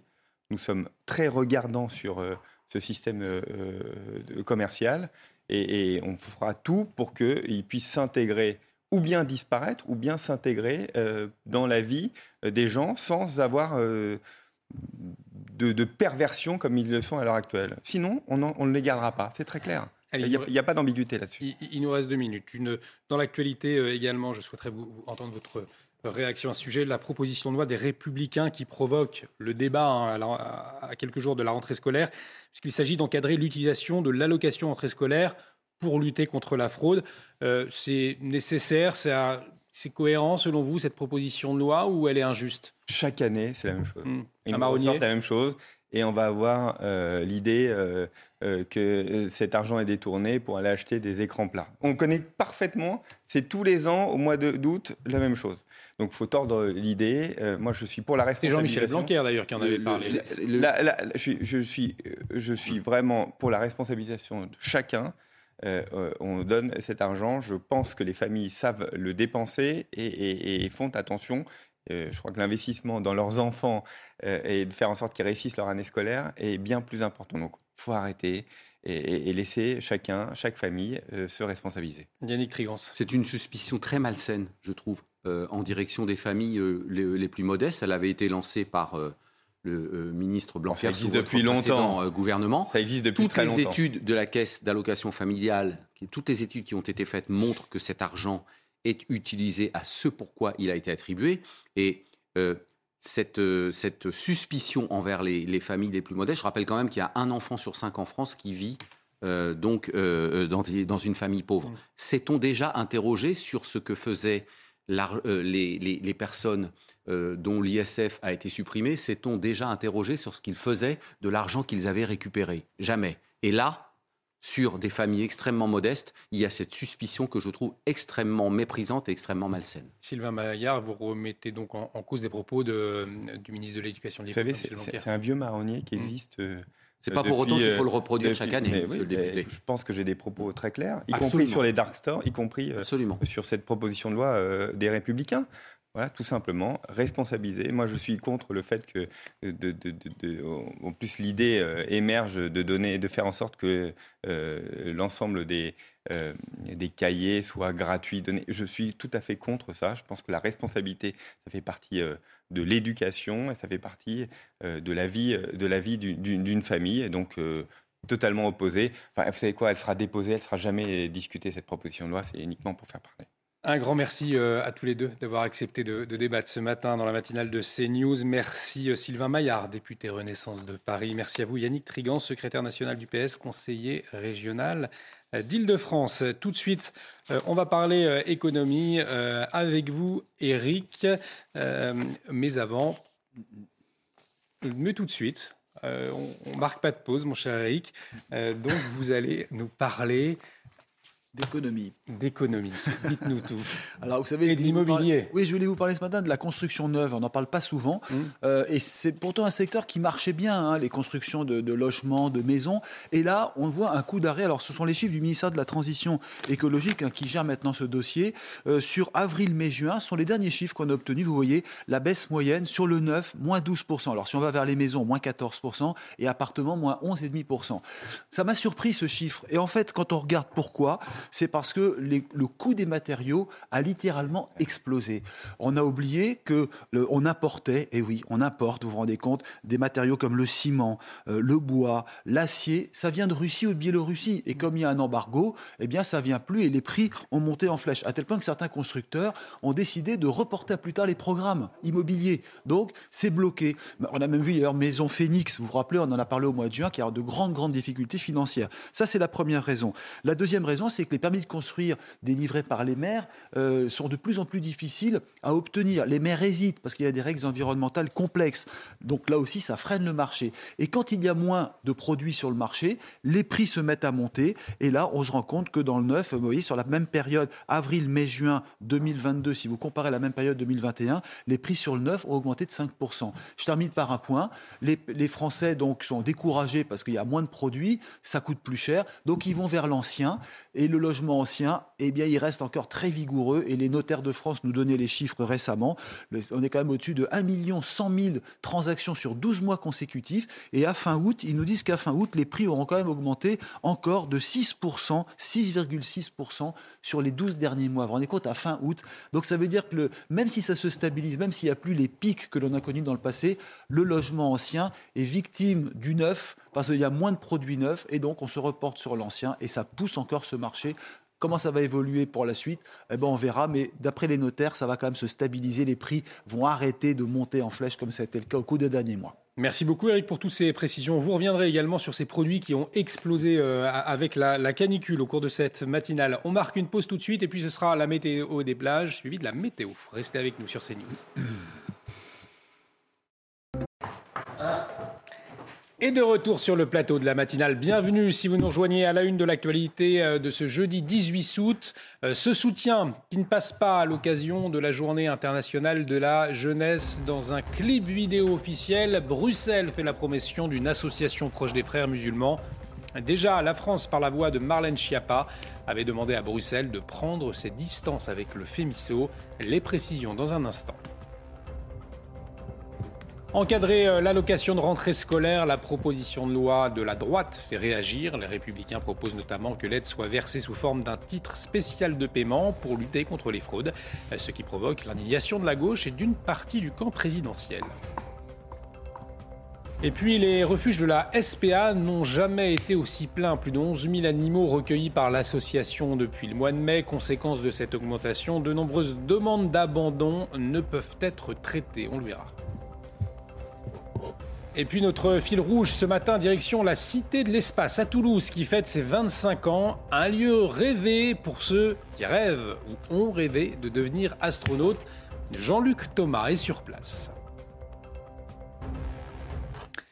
Cette association proche des frères musulmans, donc, mise à l'honneur par la Commission européenne à l'occasion de la Journée internationale de la jeunesse, l'institution a dévoilé euh, sur le réseau Instagram une courte vidéo dans laquelle on voit apparaître cette association de jeunes musulmans mariés. L'association avait pourtant été dénoncée par la France en novembre dernier, qualifiée de faunée de l'islamisme par Marlène Schiappa. Retour sur cette polémique avec Michael Dos Santos. Dans cette vidéo postée sur les réseaux sociaux, Ursula von der Leyen salue l'engagement des jeunes Européens. Parmi les associations mises à l'honneur par la présidente de la Commission européenne, l'une d'entre elles surprend, le FEMISO, le Forum des jeunes musulmans européens. Proche des frères musulmans, ces objectifs font souvent l'objet de nombreuses critiques. En novembre dernier, le FEMISO avait fait la promotion du hijab avec le soutien de l'Union européenne, un relais vivement critiqué par Marlène Schiappa. Un petit tour sur les réseaux sociaux de cette organisation permet de voir à quel point ils tiennent des propos agressifs vis-à-vis de la France, blâmant la France et l'accablant de tous les maux. Ces dernières années, le FEMISO a attaqué plusieurs fois le vote de loi française, parmi elles celle sur le port des signes religieux ostensibles à l'école ou encore celle sur l'interdiction du port du voile intégral dans l'espace public. Des critiques qui n'ont pas empêché l'Union européenne de la financer au total, 210 000 euros ont été versés depuis 2007. Et on en parlera euh, avec vous, Paul Sugy, dans votre édito politique à 7h50. Euh, faut-il encadrer l'utilisation de l'allocation de rentrée scolaire Là encore, la question fait débat. C'est ce que propose la droite pour lutter contre la fraude. Une partie du groupe Les Républicains a déposé une, proposition euh, en ce sens. Saint-Marie. Selon eux, certains Français utilisent cette aide pour acheter d'autres produits autres que euh, les fournitures scolaires. L'idée est de verser cette aide euh, via des bons d'achat. On fait le point sur cette proposition et sur les réactions qu'elle a engendrées avec Geoffrey Defebvre. Sujet de rentrée récurrent, que font les parents de l'allocation de rentrée scolaire? À l'initiative du républicain Pierre-Henri Dumont, soutenu par Annie Genevard, présidente par intérim du parti, des députés LR ont proposé début août un projet de loi pour encadrer l'allocation de rentrée, car ils estiment que certains parents l'utilisent pour d'autres usages que les besoins de leurs enfants. Ils proposent donc que les fournitures scolaires soient distribuées par les communes, ou encore la distribution de bons d'achat dans des enseignes spécifiques. Dans la majorité, Olivier Véran, le porte-parole du gouvernement, accuse la droite de stigmatiser les parents. À gauche, la sénatrice socialiste Laurence Rossignol parle du vieux fantasme des pauvres qui boivent l'argent des allocs. Versée ce mardi, l'allocation de rentrée 2022 est comprise entre 370 et 411 euros selon l'âge de l'enfant et les ressources des parents. Jean-Baptiste Giraud, une loi pour encadrer les, allocations de, rentrée, ça vous choque? Ça ne me choque pas. C'est en fait déconnecté de la réalité. Euh, ceux qui la proposent ne connaissent pas vraiment leurs électeurs. 6 euh, Français sur 10 sont découverts plusieurs fois dans l'année. Euh, à la mi-août, quand cette somme d'argent arrive sur le compte bancaire, c'est d'abord une somme qui sert à combler le trou sur le compte qui est déjà dans le rouge, parfois à cause de petits excès pendant euh, les vacances. Et puis, euh, n'oubliez pas qu'il y a aussi 6 Français sur 10 qui ne partent pas en vacances. Euh, même sans partir en vacances, on peut être dans le rouge le 15, le 15 août, comme on l'est d'ailleurs tous les 15 du mois. Hein. Euh, merci Jean-Baptiste. On va parler euh, du malaise à présent euh, qui affecte Sanofi avec vous, Eric, le géant français de la santé, le groupe qui renonce à la recherche sur un traitement anticancéreux et cela fait suite à d'autres mauvaises nouvelles, Eric. Oui, c'est vrai, vous aviez déjà l'arrêt du, vaccin, de la recherche pour le vaccin anti-Covid, et là, ça a été vraiment un très mauvais coup pour Sanofi, puisque euh, vous savez que ce sont les Américains et les Allemands qui ont, repris le dessus. Et là, cette fois, c'est un programme contre euh, le cancer. Alors, c'est un programme de recherche qui avait été lancé depuis longtemps, qui est abandonné, notamment, c'est la recherche pour euh, le cancer, la lutte contre le cancer du sein. Et du coup, eh bien, les investisseurs ont été très déçus. Le, le titre hier de Sanofi a perdu en bourse 5%. Et si on remonte au début du mois de juillet, on s'aperçoit que Sanofi a perdu quand même 15% en bourse. Ça n'est pas rien. Euh, c'est un véritable choc. Pourquoi? Parce que les investisseurs se disent cette entreprise française qui est un géant de la pharmacie, qui est un géant de la recherche, doit aller de l'avant, doit euh, innover, doit avoir une perspective bien précise. Ça n'est plus le cas. Et c'est quand même embêtant pour une entreprise de cette force d'abandonner un tel programme. Il y avait beaucoup d'espoir, sachant qu'il y a aussi un autre problème qui touche les Américains. C'est un problème contre les brûlures d'estomac. C'est un médicament qui a été mis au point par Sanofi et qui commence à poser des problèmes aux États-Unis. Il y a une polémique, il y a un risque d'indemnisation importante. Donc voilà, Sanofi actuellement est dans une mauvaise passe. Souvenez-vous aussi de la question du doliprane qui mmh. venait euh, d'Inde au moment euh, du Covid. Bref, vous voyez, pour en fait rassurer les marchés. Euh, il ne faut pas avoir que des produits euh, contre l'asthme, parce que c'est la spécialité euh, de Sanofi. Le diabète également, très, très, produit très brillant, très fort, mais qui deviennent insuffisants aux yeux des investisseurs. Oui, Sanofi doit reprendre la main et aller de l'avant pour innover et donner une perspective aux investisseurs financiers. Alors Paul, c'est un nouveau coup dur pour Sanofi, mais pas seulement.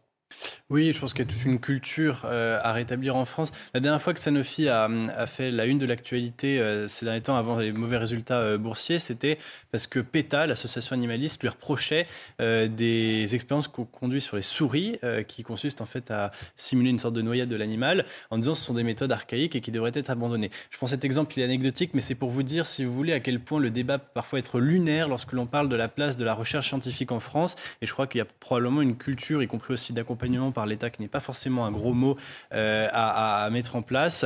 Et il faudrait peut-être que l'on songe à redevenir un pays qui aime et qui cajole ses chercheurs, mm. euh, parce que malheureusement, c'est aussi euh, ce qu'on paye, une fuite, c'est une fuite de cerveau depuis des années et des années vers des pays beaucoup plus attractifs. Merci Paul. On en vient à ces centaines de milliers d'animaux à présent qui sont abandonnés par leurs propriétaires chaque année, des abandons, des abandons de chiens, de chats qui sont encore plus nombreux l'été, Marie. Oui, c'est encore plus vrai. Cet été 2022, à l'échelle nationale, la SPA a accueilli 10% euh, d'animaux en plus. En comparaison à l'an passé, à la même période, des chiffres qui se vérifient dans les Yvelines. La SPA euh, d'Orgeval est débordée. Mathieu Devez.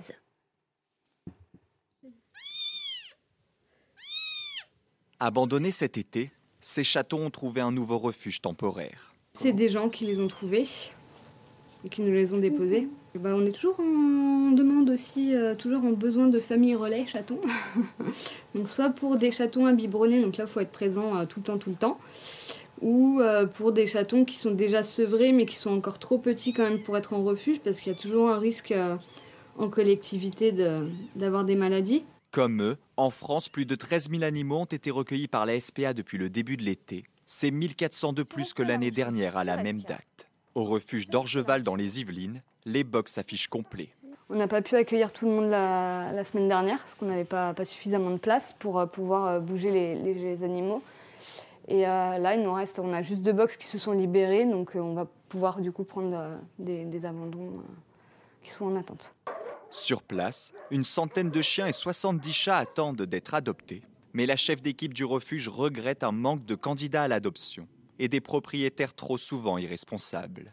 Il y a de plus en plus de gens qui ne se responsabilisent pas lors de l'acquisition d'un animal, qui ne réfléchissent pas suffisamment à tout ce que ça peut engendrer de prendre un animal. Donc le, coût financier, euh, ne serait-ce que de le nourrir, de le soigner, le vétérinaire, ça coûte très cher.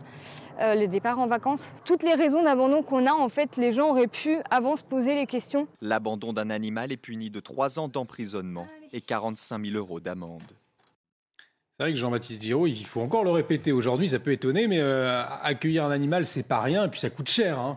Ça coûte cher parce qu'il faut aller chez le vétérinaire quand même assez régulièrement. Un chat, quand un chat se bat avec un de ses petits camarades et qui revient avec une patte euh, en vrac, une oreille euh, déchirée, vous pouvez vous dire, bah, il va se soigner tout seul, ou bien parce que les enfants disent, il faut absolument le soigner, vous l'emmenez chez le vétérinaire et vous lâchez directement 100 euros. Puis le vétérinaire, il fait pas crédit, hein, et il accepte. Mm le chèque, il préfère la carte bancaire ou les espèces, il ne vous laisse pas repartir sans avoir payé euh, la facture du vétérinaire. Il y a un autre phénomène, euh, ce sont les dons d'animaux, les petits chats, les petits chiens ou d'autres, ou les lapins euh, sur le bon coin. Alors là, vous avez tout de suite des gens qui se précipitent en disant je l'accepte pour nourrir les nouveaux animaux de compagnie, les NAC. Euh, un serpent, vous devez lui donner euh, des proies vivantes. J'ai regardé sur Internet tout à l'heure. Vous pouvez même acheter des caisses de souris une caisse de 100 souris, ça coûte 79 euros. Bah, c'est un budget, hein, parce qu'un serpent, il en mange une ou deux par jour. Donc quand l'occasion se présente de pouvoir récupérer un lapin ou un chaton gratuit, je vous assure qu'il y en a qui n'ont pas d'état d'âme. C'est aussi une autre réalité euh, des adoptions, entre guillemets, en France. Et puis Paul, il y a aussi un, paradoxe, parce que c'est vrai qu'on s'émeut hein, assez facilement. On se souvient de, ce cétacé coincé dans la Seine.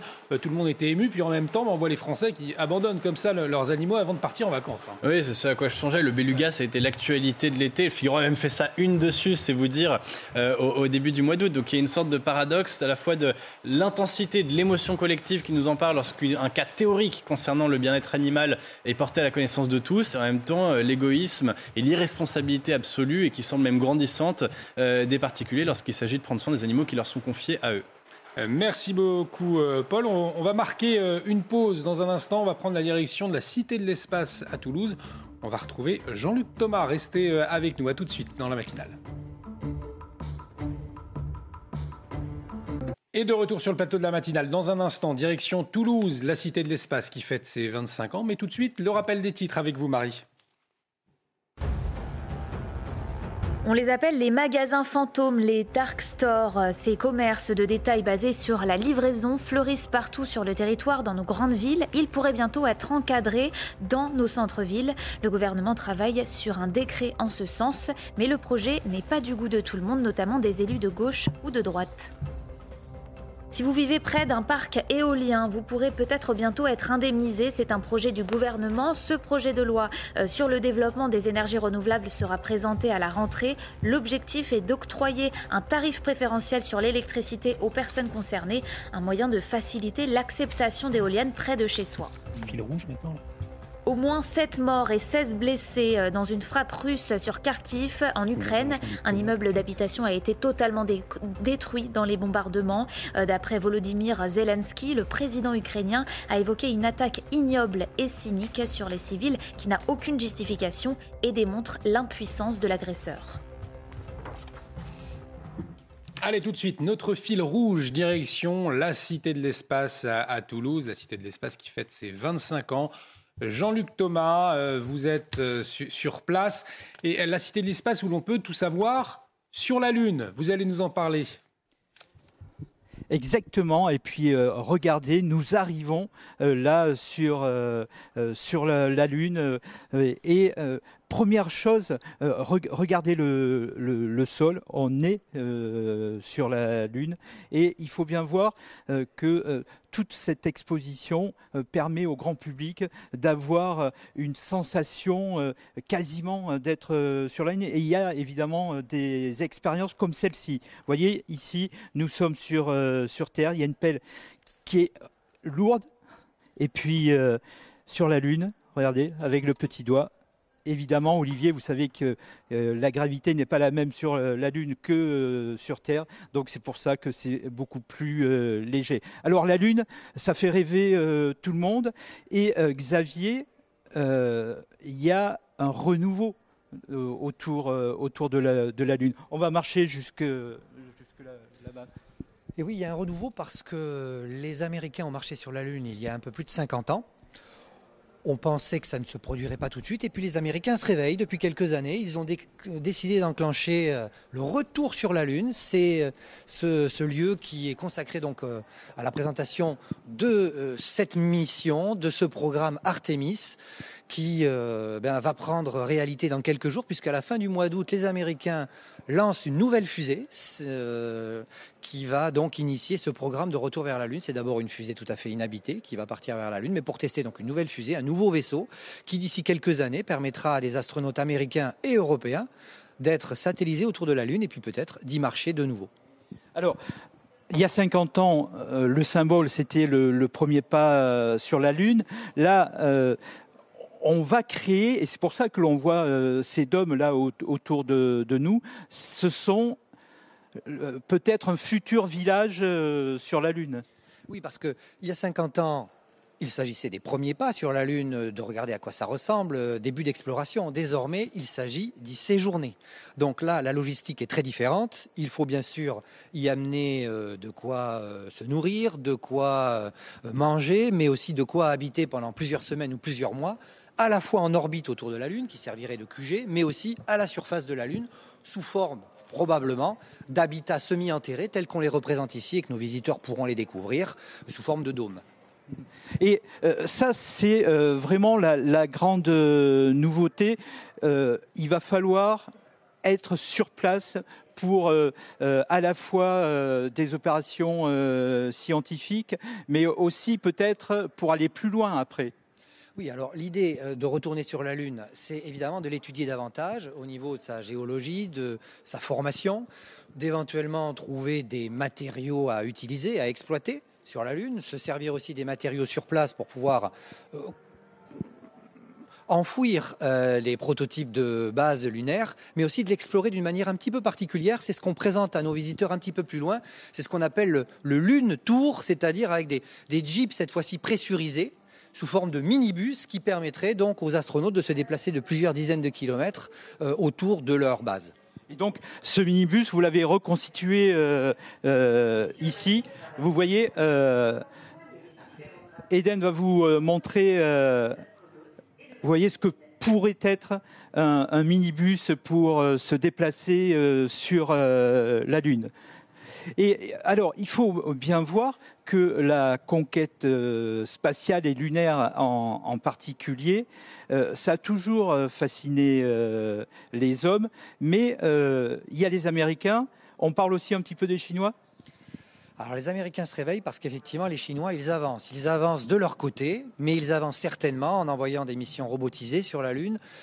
On ne sait pas vraiment s'ils enverront des astronautes de leur côté. En tout cas, les Américains se disent euh, il est hors de question que les Chinois euh, le fassent avant nous. Donc ça réveille effectivement l'esprit pionnier des Américains. Et les Européens, eh bien, eux, euh, se disent aussi on aimerait bien faire partie du voyage. Et on le sait déjà, dans quelques années, un ou deux astronautes européens seront lancés en orbite autour de la Lune et peut-être que d'ici la fin de la décennie, l'un d'entre eux marchera à la surface de la Lune. Peut-être s'agira-t-il de Thomas Pesquet, peut-être d'un de ses collègues italiens, Luca Parmitano. Ça, on le saura dans quelques mois. Et puis, euh, dernière chose, venez voir là rapidement. Euh, ici, euh, c'est toute la partie logistique de ce que l'on pourrait trouver sur la Lune, comment dormir, comment se nourrir, etc., etc. Et puis, eh bien, peut-être que la Lune servira plus tard pour aller sur Mars, mais ça, ça sera tout à l'heure d'ici une heure. Merci beaucoup Jean-Luc Thomas, passionnant effectivement. Et vous nous emmènerez sur Mars donc d'ici une heure. Merci Jean-Luc. Derrière la caméra, Edenry euh, Darkaoui. On va parler économie tout de suite euh, avec vous Eric. Euh, on va parler de ces produits. Ils ont cartonné cet été avec la canicule, le vin, l'eau minérale, les crèmes glacées. Alors à qui ça profite?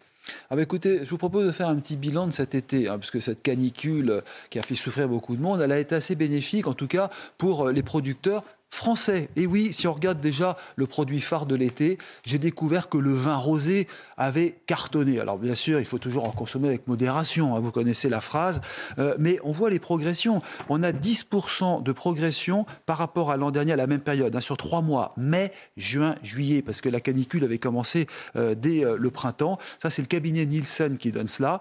Et ce qui est étonnant, c'est que la bière, qui était un produit phare jusque-là, eh bien, est passée sous le vin rosé français à cause de la chaleur.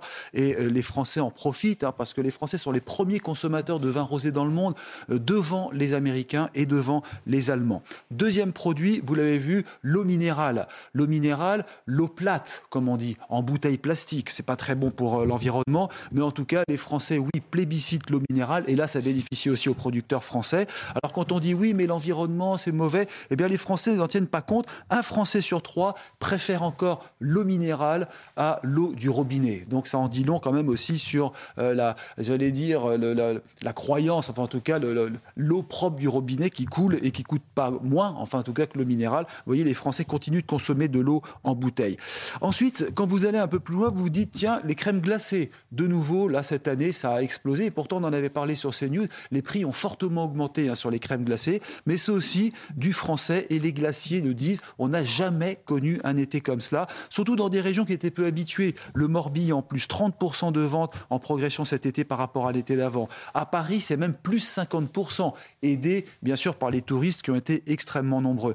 Et les gros industriels se frottent les mains. Il y a beaucoup de gros industriels français qui font des glaces. Vous savez, les glaces en bâton, les bâtonnets pour les enfants, là, les cônes, tout ça, ça a battu des records. Les glaces d'hypermarché, plus 28% cet été par rapport à l'été 2021. Donc vous voyez vraiment, euh, souvent on dit oui, euh, c'est ben, un été euh, caniculaire a été vraiment catastrophique sur plein de plans, notamment hein, la, sécheresse, mais sur le plan de la consommation courante, c'est vrai qu'on n'a jamais vu cela. Alors je terminerai par un point que retenir? Ben, on va retenir un point, c'est que les fruits frais, vous savez que les fruits frais, on avait dit, ont énormément augmenté. Et eh bien cette année, certes, ils ont été quand même assez chers, les abricots, les pêches, mais ça a bénéficié aussi aux Français, aux productions françaises. C'est le président de l'AOP, c'est-à-dire Origine Protégée, qui le dit. Donc on, se rend compte que la France a repris le dessus, même sur les importations espagnoles.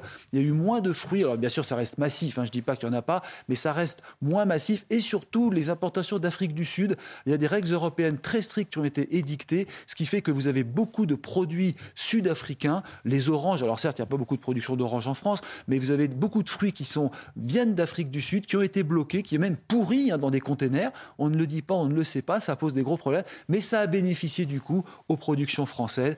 Et euh, bien sûr, les Français se frottent les mains. Donc l'été caniculaire n'a pas été si mauvais que cela sur le plan économique. Merci beaucoup, Eric, pour euh, toutes ces précisions. On va marquer une petite pause. Dans un instant, on revient avec euh, l'édito politique de, de Paul Sugy. On va revenir sur ce soutien de la Commission européenne à une association proche des frères musulmans et ça pose des questions. Restez avec nous, à tout de suite sur CNews. Et tout de suite, l'édito politique de Paul Sugy. Le 12 août dernier, à l'occasion de la Journée internationale de la jeunesse, la Commission européenne a diffusé un petit clip en hommage aux jeunes de toute l'Europe. Mais voilà, Paul, dès les premières images apparaît une association de jeunes musulmans qui a défrayé la chronique à plusieurs reprises. C'est le, le FEMISO. Alors en quoi le soutien de Bruxelles finalement pose problème aujourd'hui? Oui, euh, Olivier euh, Persévaré, Diabolicum, on aurait pu penser que la première fois était de la naïveté. Cette fois-ci, euh, la complicité est évidente. C'est-à-dire que l'Union européenne avait été alertée à l'automne dernier, souvenez-vous, de sa proximité, des partenariats officiels qu'elle entreprenait avec l'association FEMISO, entre autres, il y en avait aussi d'autres, qui faisaient partie de cette galaxie d'associations qui en réalité sont des relais des thèses des frères musulmans, qui ont pour stratégie d'infiltrer au fond les institutions européennes, d'utiliser notamment tous les instruments du droit européen euh, pour, euh, in fine, euh, eh bien, normaliser le mode de vie musulman et surtout contrevenir à toutes les polémiques qu'il peut y avoir sur notamment la question du voilement des femmes, par exemple, qui a été à plusieurs reprises attaqué par le FEMISO, qui finalement, dès 2003-2004, a commencé à s'en prendre à la France, accusé de mener une politique raciste et ouvertement islamophobe à l'égard des personnes musulmanes, parce que nous avions voté en 2003 la loi qui notamment bannissait le voile des jeunes filles à l'école publique, et ensuite en 2010, bien sûr, la loi sur sur la burqa, le voilement intégral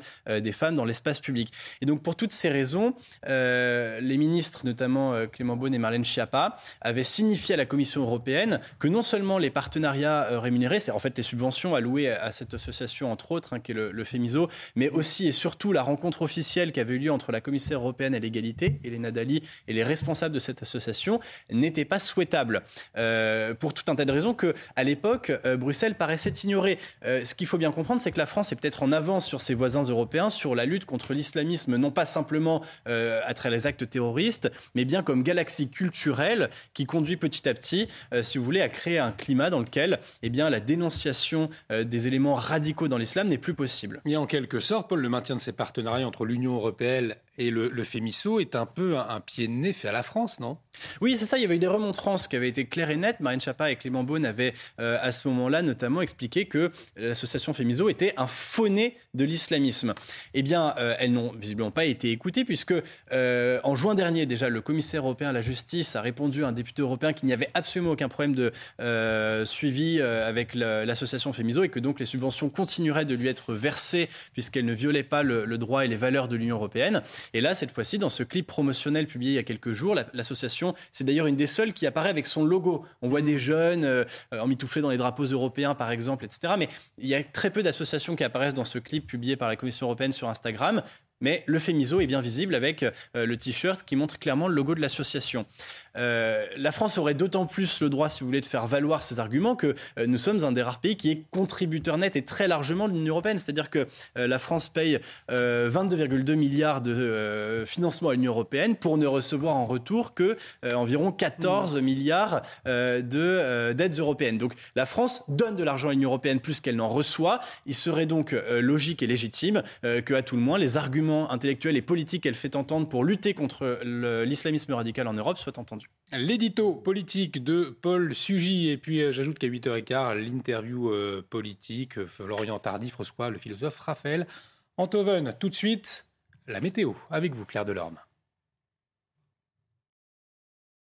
Et de retour sur le plateau de la matinale, bienvenue si vous nous rejoignez. À la une de l'actualité de ce jeudi 18 août, les dark stores au cœur du débat alors que ces entreprises de livraison rapide envahissent les grandes villes. Le gouvernement entend faciliter leur installation, mais la présence permanente de livreurs peut transformer le quotidien des riverains en cauchemar. Reportage dans un instant. Gérald Darmanin affiche sa détermination à lutter contre les rodéos urbains. Le ministre de l'Intérieur, de nouveau sur le terrain hier soir, à Créteil, alors que la mère d'une victime annonce porter plainte contre l'État pour inaction, Gérald Darmanin l'a affirmé, 2200 opérations de contrôle anti-rodéo urbain ont eu lieu ces derniers jours.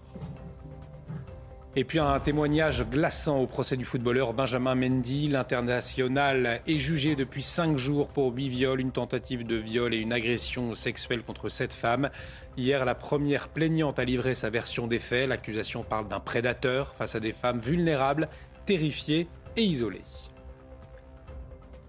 La solution du gouvernement pour accélérer l'installation d'éoliennes alors que les projets sont souvent rejetés par la population, l'exécutif veut faire baisser la facture d'électricité des riverains concernés, même, mais pas si persuasif que cela, on le verra dans notre reportage dans le Maine-et-Loire.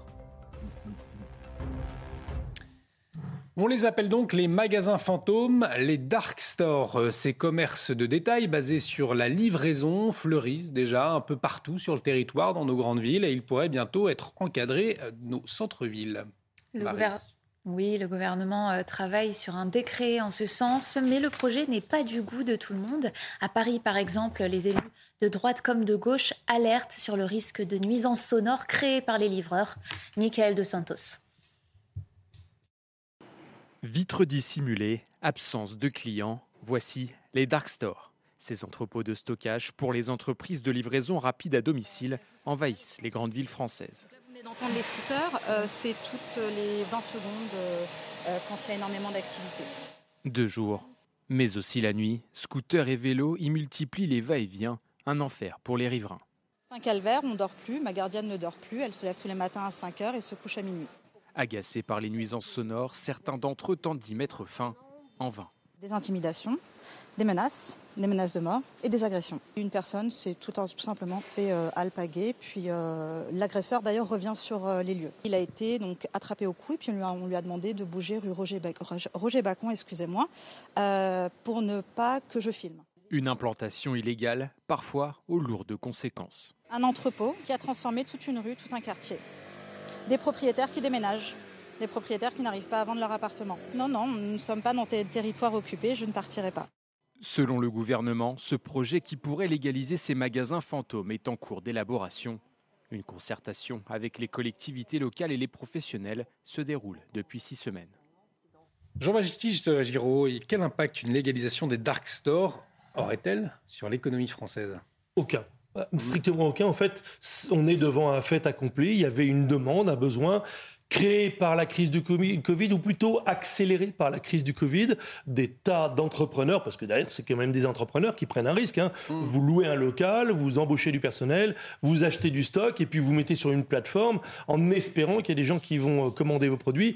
D'ailleurs, il y a une concentration dans ce secteur des dark stores, puisqu'il y a des grandes euh, entreprises allemandes, anglaises, autres, qui sont déjà en train de se racheter les unes les autres. Mm-hmm. Il y a un marché à prendre, il y a une demande. Les urbains ont besoin, ont envie d'être livré rapidement de tel ou tel produit, c'est pas que de l'alimentaire. Hein. Vous savez, c'est vous pouvez être livré d'un spray anti-calcaire qui coûte 2 euros en 10 minutes, mm. simplement parce que vous êtes abonné à telle ou telle euh, euh, plateforme de livraison rapide. Et tout ça, encore une fois, en rien de temps. Donc il y a une demande. Le décret ne fait que constater qu'il euh, y a des clients, qu'il y a un modèle économique. Et tant pis pour les riverains, je dirais. C'est cynique, hein en tout cas, effectivement, ça va euh, susciter le, débat après le reportage qu'on a vu. On en vient à cette attaque du commissariat de Vitry-sur-Seine. C'était le 1er août dernier. Trois hommes seront jugés demain. Ils sont âgés de 20 à 32 ans et sont soupçonnés d'avoir attaqué le commissariat donc avec des tirs de mortier, avec des cocktails Molotov, Marie. Pour retrouver les individus, les enquêteurs se sont basés sur leur téléphone et leurs réseaux sociaux. Précision du parquet, les scellés ont permis de retrouver des traces ADN sur un mortier et un cocktail Molotov. Et puis le gouvernement qui hausse le ton face aux rodéos urbains. Le ministre de l'Intérieur était de nouveau sur le terrain hier dans un commissariat. C'était à Créteil, dans le Val-de-Marne. Gérald Darmanin a mis un point d'honneur à lutter contre ce qu'il qualifie de fléau en multipliant par exemple les opérations de contrôle. Depuis le début de l'année, 16 000 opérations ont été menées. Il ne compte pas s'arrêter là. On revient sur ces déclarations avec Geoffrey Defebvre.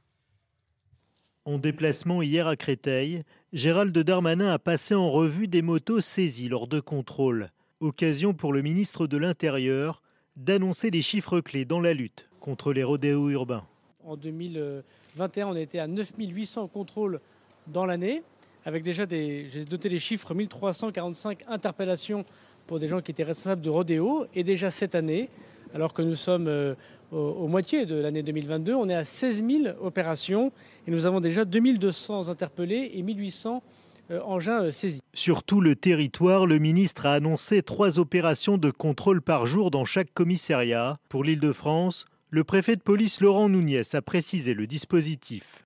79 circonscriptions sur toute cette zone de compétence. Donc ça veut dire que nous ferons, nous réaliserons au moins 240 euh, opérations tous les jours. Début août, une enfant de 7 ans avait été grièvement blessée lors d'un rodéo urbain à Pontoise. Mardi dernier, un jeune homme de 19 ans est décédé à Marseille après avoir perdu le contrôle de sa moto lors d'un rodéo. On, le voit, hein, Gérald Darmanin renoue avec la politique du chiffre. Finalement, c'est efficace? Il y a une intensification effectivement qui, euh, est demandée euh, aux forces de l'ordre. La méthode, euh, semble-t-il, est déjà sur une bonne voie. C'est-à-dire qu'on a considéré que le fait de faire des acrobaties à moto devient délictuel. C'est-à-dire que on peut maintenant effectivement rentrer dans une cité, constater qu'il y a ce genre de phénomène qui se produit et à ce moment-là interpeller les personnes. Et surtout, et c'était très important dans la loi qui avait été votée aussi sur les rodéos urbains, maintenant détruire les véhicules plutôt que de les restituer. Maintenant, mmh. il y a malgré tout une poursuite d'une stratégie qui semble déjà arriver petit à petit à bout de souffle. On l'a vu avec euh, la multiplication de ces phénomènes euh, au cours de l'été. Euh, beaucoup vantent un certain nombre d'autres modèles, celui anglo-saxon par exemple, qui consiste à autoriser les policiers à aller plus souvent au contact des individus. il semblerait que la police nationale, le ministère de l'Intérieur, soit très frileux, non pas à l'idée de généraliser encore cette méthode, mais ne serait-ce que même de l'expérimenter. Peut-être qu'on en arrive à un point où le phénomène est devenu tellement grave et tellement important que toute expérimentation serait bonne à prendre. Par ailleurs, Gérald Darmanin semble malgré tout un petit peu seul sur le sujet. Alors il faut louer les efforts fait, mais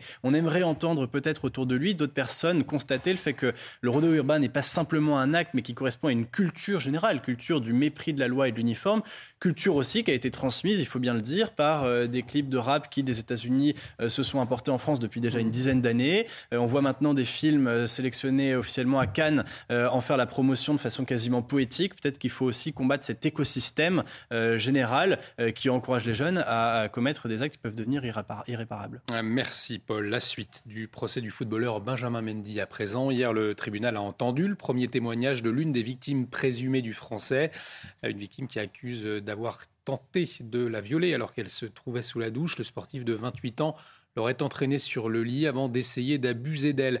Euh, Clémence Barbier, vous nous avez rejoint. Le joueur comparé donc pour huit viols, une tentative de viol et une agression sexuelle contre euh, cette femme. Euh, racontez-nous, qu'est-ce qu'il faut retenir du témoignage de la première victime? Dans un message enregistré et diffusé hier euh, à l'audience, cette jeune femme de 32 ans qui reste anonyme a raconté cette nuit d'octobre 2018. Après être sortie en boîte de nuit, hein, elle rentre avec un ami au domicile de Benjamin Mendy et c'est le lendemain, lorsqu'elle prend euh, sa douche, que Benjamin Mendy entre dans la pièce et l'entraîne vers le lit. C'est à ce moment-là qu'il tente de la violer. Elle raconte, il s'est rapproché très près, je l'ai euh, repoussé aussi fort que je pouvais qu'est-ce qui se passe? Qu'est-ce que, Est-ce que je dois crier? Ça ne servira à rien. Il est sur son territoire. Un récit glaçant qu'a pu entendre Benjamin Mendy, ainsi que Louisa Maturi, sans rapport avec l'ancien footballeur Louis Saha. Cet autre accusé est lui poursuivi pour huit viols et quatre agressions sexuelles sur huit femmes. Effectivement, euh, Clémence, le tribunal a mis en lumière des liens assez flous euh, d'ailleurs entre Benjamin Mendy et Louis Saha Maturi. Ces viols et ces agressions sexuelles euh, présumées hein, semblent avoir été organisés par les deux hommes. Dès le premier jour euh, du procès, le procureur de Chester qualifié le champion euh, du monde français Louisa Maturi de prédateur, prêt à commettre de graves abus sexuels sur des victimes plus jeunes, vulnérables, terrifiées et isolées. Selon le représentant hein, de l'accusation, Louisa Maturi était chargé de trouver des femmes et créer des situations pour qu'elles puissent être violées et agressées sexuellement Certaines victimes avaient 17 ou 18 ans, d'autres femmes étaient saoules et ne se souvenaient plus de cette soirée au domicile de Benjamin Mendy. Certaines d'entre elles ont vu leur téléphone portable confisqué et d'autres ont eu l'impression d'être enfermées dans des chambres. Benjamin Mendy, je le rappelle, compare pour 8 viols, une tentative de viol et une agression sexuelle contre 7 femmes différentes. Il nie toutes ces accusations et il risque la prison à perpétuité.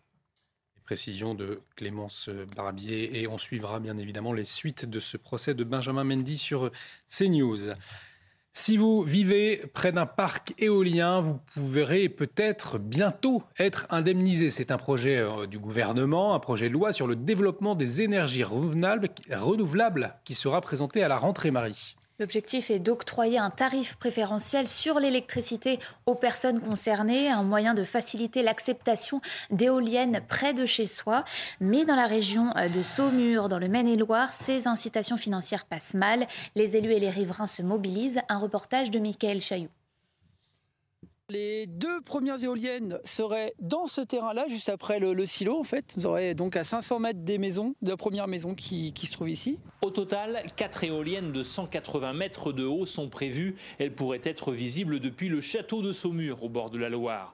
Le projet qui date de 2016 fait l'unanimité contre lui. Les citoyens réunis en association, les professionnels du tourisme et les élus locaux. Je ne suis pas contre l'éolien, au contraire, mais euh, il faut savoir où les placer et pas au milieu de cinq villages, euh, à côté des châteaux, euh, à côté des, des, trucs euh, la vallée de la Loire. On vient pas en vacances à côté d'éoliennes. Les pancartes ont fleuri partout dans les villages. Les incitations financières prévues par le projet de loi du gouvernement, comme un tarif préférentiel de l'électricité pour les voisins d'éoliennes, n'ont pas changé la donne, bien au contraire. Peut-être une centaine d'euros par an sur nos factures d'électricité par rapport à ce qu'on pourrait perdre sur nos valeurs immobilières et notre cadre de vie également. On n'est pas dû, c'est un peu c'est de la poudre aux yeux pour nous. Pourquoi on indemniserait auprès de, euh, des personnes autour d'éoliens si on considère qu'il n'y a pas de nuisance aux personnes Pourquoi on indemniserait, indemniserait autour de l'éolien et pas de centrale nucléaire? Décision du préfet attendue pour la fin de l'année. Saumur, vierge de toute éolienne dans un rayon de 30 km, compte bien le rester. Allez, on marque une courte pause. Restez avec nous dans un instant. L'interview politique. Florian Tardif reçoit le philosophe Raphaël Enthoven. A tout de suite sur CNews. Bienvenue si vous nous rejoignez euh, dans la matinale de CNews. Tout de suite, l'interview euh, politique. Raphaël Enthoven, philosophe, reçu par Florian Tardif. Mais tout de suite, le rappel des titres avec vous, Marie.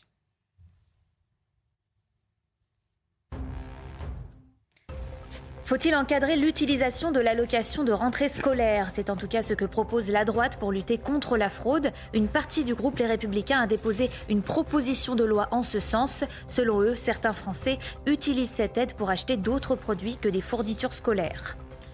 Mauvaise nouvelle pour Sanofi, le laboratoire met fin à son programme mondial de développement clinique contre l'absénestran. Euh, cette molécule vise à lutter contre certains cancers comme le cancer du sein. Ces, euh, ces essais cliniques n'ont pas donné tous les résultats espérés. Depuis juillet, le titre de Sanofi a perdu 15% sur le marché.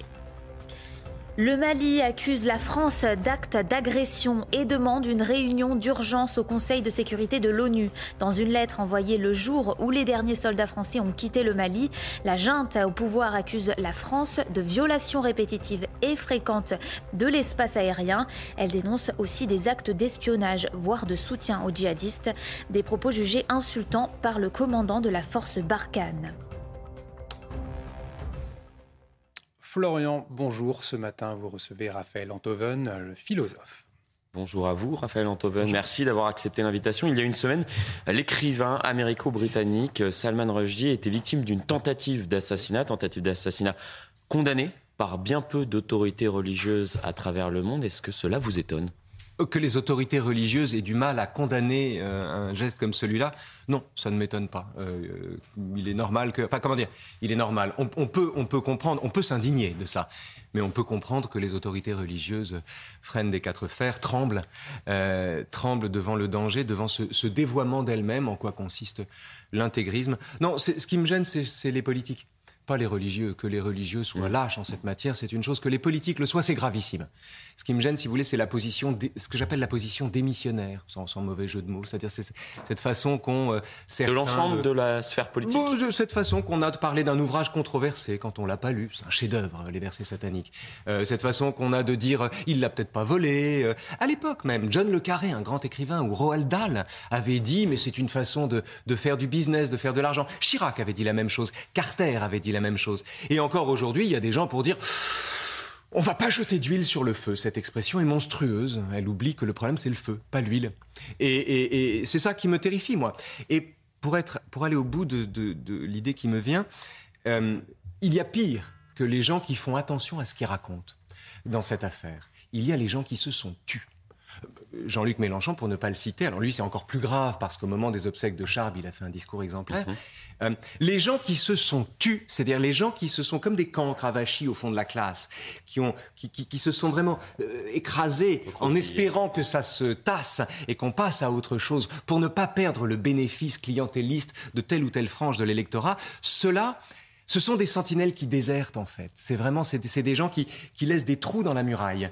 Euh, euh, et, et, et ça c'est gravissime. Voilà, c'est cette position là qui me paraît la plus ahurissante. Ces gens-là. Pour vous rebondir sur vos propos, aujourd'hui la droite défend la liberté euh, d'expression de l'auteur des, des, versets sataniques. Il y a 30 ans, c'était l'inverse, c'était la gauche.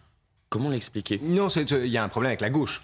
C'est-à-dire qu'il y, a un problème avec la gauche. Que, mmh. la droite défende la liberté d'expression euh, en la circonstance. Vous avez cité Jacques Chirac, par exemple, tout à l'heure. Bon, mais Chirac, c'est pas la droite. Chirac, c'est pas la droite. Chirac, c'était un complaisant. Il avait toujours l'opinion du dernier qui parle. C'est pas la droite. Chirac, c'était, c'était un, ectoplasme politique. Il, il, était là. Il voulait plaire aux gens, même une fois élu. Donc c'est, autre chose. Non, euh, je, je me souviens du, de la position de la droite au moment de la dernière tentation du Christ, par exemple, euh, de Martin Scorsese. C'était en 1988. Et effectivement, il y avait tout un mouvement conservateur pour interdire ça. C'est le même qui aujourd'hui, de façon tout à fait hypocrite, brandit la liberté pour euh, euh, défendre Salman Rushdie, alors que c'est une liberté qui leur convient puisque c'est une civilisation qu'ils n'aiment pas, si j'ose dire, pour le dire simplement. À gauche, le problème me paraît beaucoup plus grave. C'est-à-dire que la gauche est historiquement, culturellement et à mon avis incurablement divisée entre les gens qui réaffirment simplement des principes républicains euh, et des laïcs et des gens qui passent leur vie à être dans la complaisance et à flatter un électorat qu'ils méprisent. C'est-à-dire des gens qui euh, disent euh, euh, musulmans de France, vous avez raison de penser que le blasphème c'est du racisme. Un tel discours est un discours irresponsable, est un discours monstrueux et c'est un discours qu'on trouve surtout à gauche aujourd'hui. Et en l'occurrence, Quelle gauche, la France insoumise? Par exemple, la France insoumise, mais la France insoumise c'est vraiment le, la, la, matrice du pire de ce point de vue. Prenez par exemple David Guiraud. J'ai rien contre David Guiraud, je le connais pas. Euh, je le lis, je le suis, c'est un personnage public, c'est important. David Guiraud était vent debout au nom de l'état de droit, faudrait discuter, euh, contre l'expulsion possible de l'imam Hassan Iqiyoussen, un imam homophobe, antisémite. Bon. David Guiraud n'a pas eu un mot après l'agression de Salman Rushdie. Qu'est-ce qui se passe quand on est un responsable politique? Mais même, qu'est-ce qui se passe en soi Quand on est un responsable politique et qu'on représente des gens et qu'on cherche à les flatter au point de prendre la défense d'un imam homophobe et de se taire prudemment quand un écrivain condamné à mort depuis plus de 30 ans est agressé au couteau et entre la vie et la mort. Comment on vit ça? Comment ça se passe? Faut-il que la politique soit faustienne? Pour qu'on cède à ce genre de, d'émission. Euh, dans le dernier numéro de, de Franc-Tireur, euh, justement, numéro spécial consacré à la, mort de Salman Rushdie, vous estimez que si Isabelle Adjani, qui avait euh, cité un passage des versets sataniques lors de la cérémonie des Césars en 89, faisait de même oui. Euh, de nos jours, elle serait traitée de raciste. Bah oui, c'est-à-dire en 1989, alors la scène maintenant on la trouve en ligne, on la connaît. Euh, ceux qui ne s'en souviennent pas ou qui n'étaient pas là, euh, peut-être n'étiez-vous pas là, cette scène-là, ceux qui l'ont vécue s'en souviennent et puis maintenant on peut la retrouver. Elle avait avec un courage fou lu un texte remarquable avant de dire que c'était Salman Rushdie. On l'avait applaudi à tout rompre.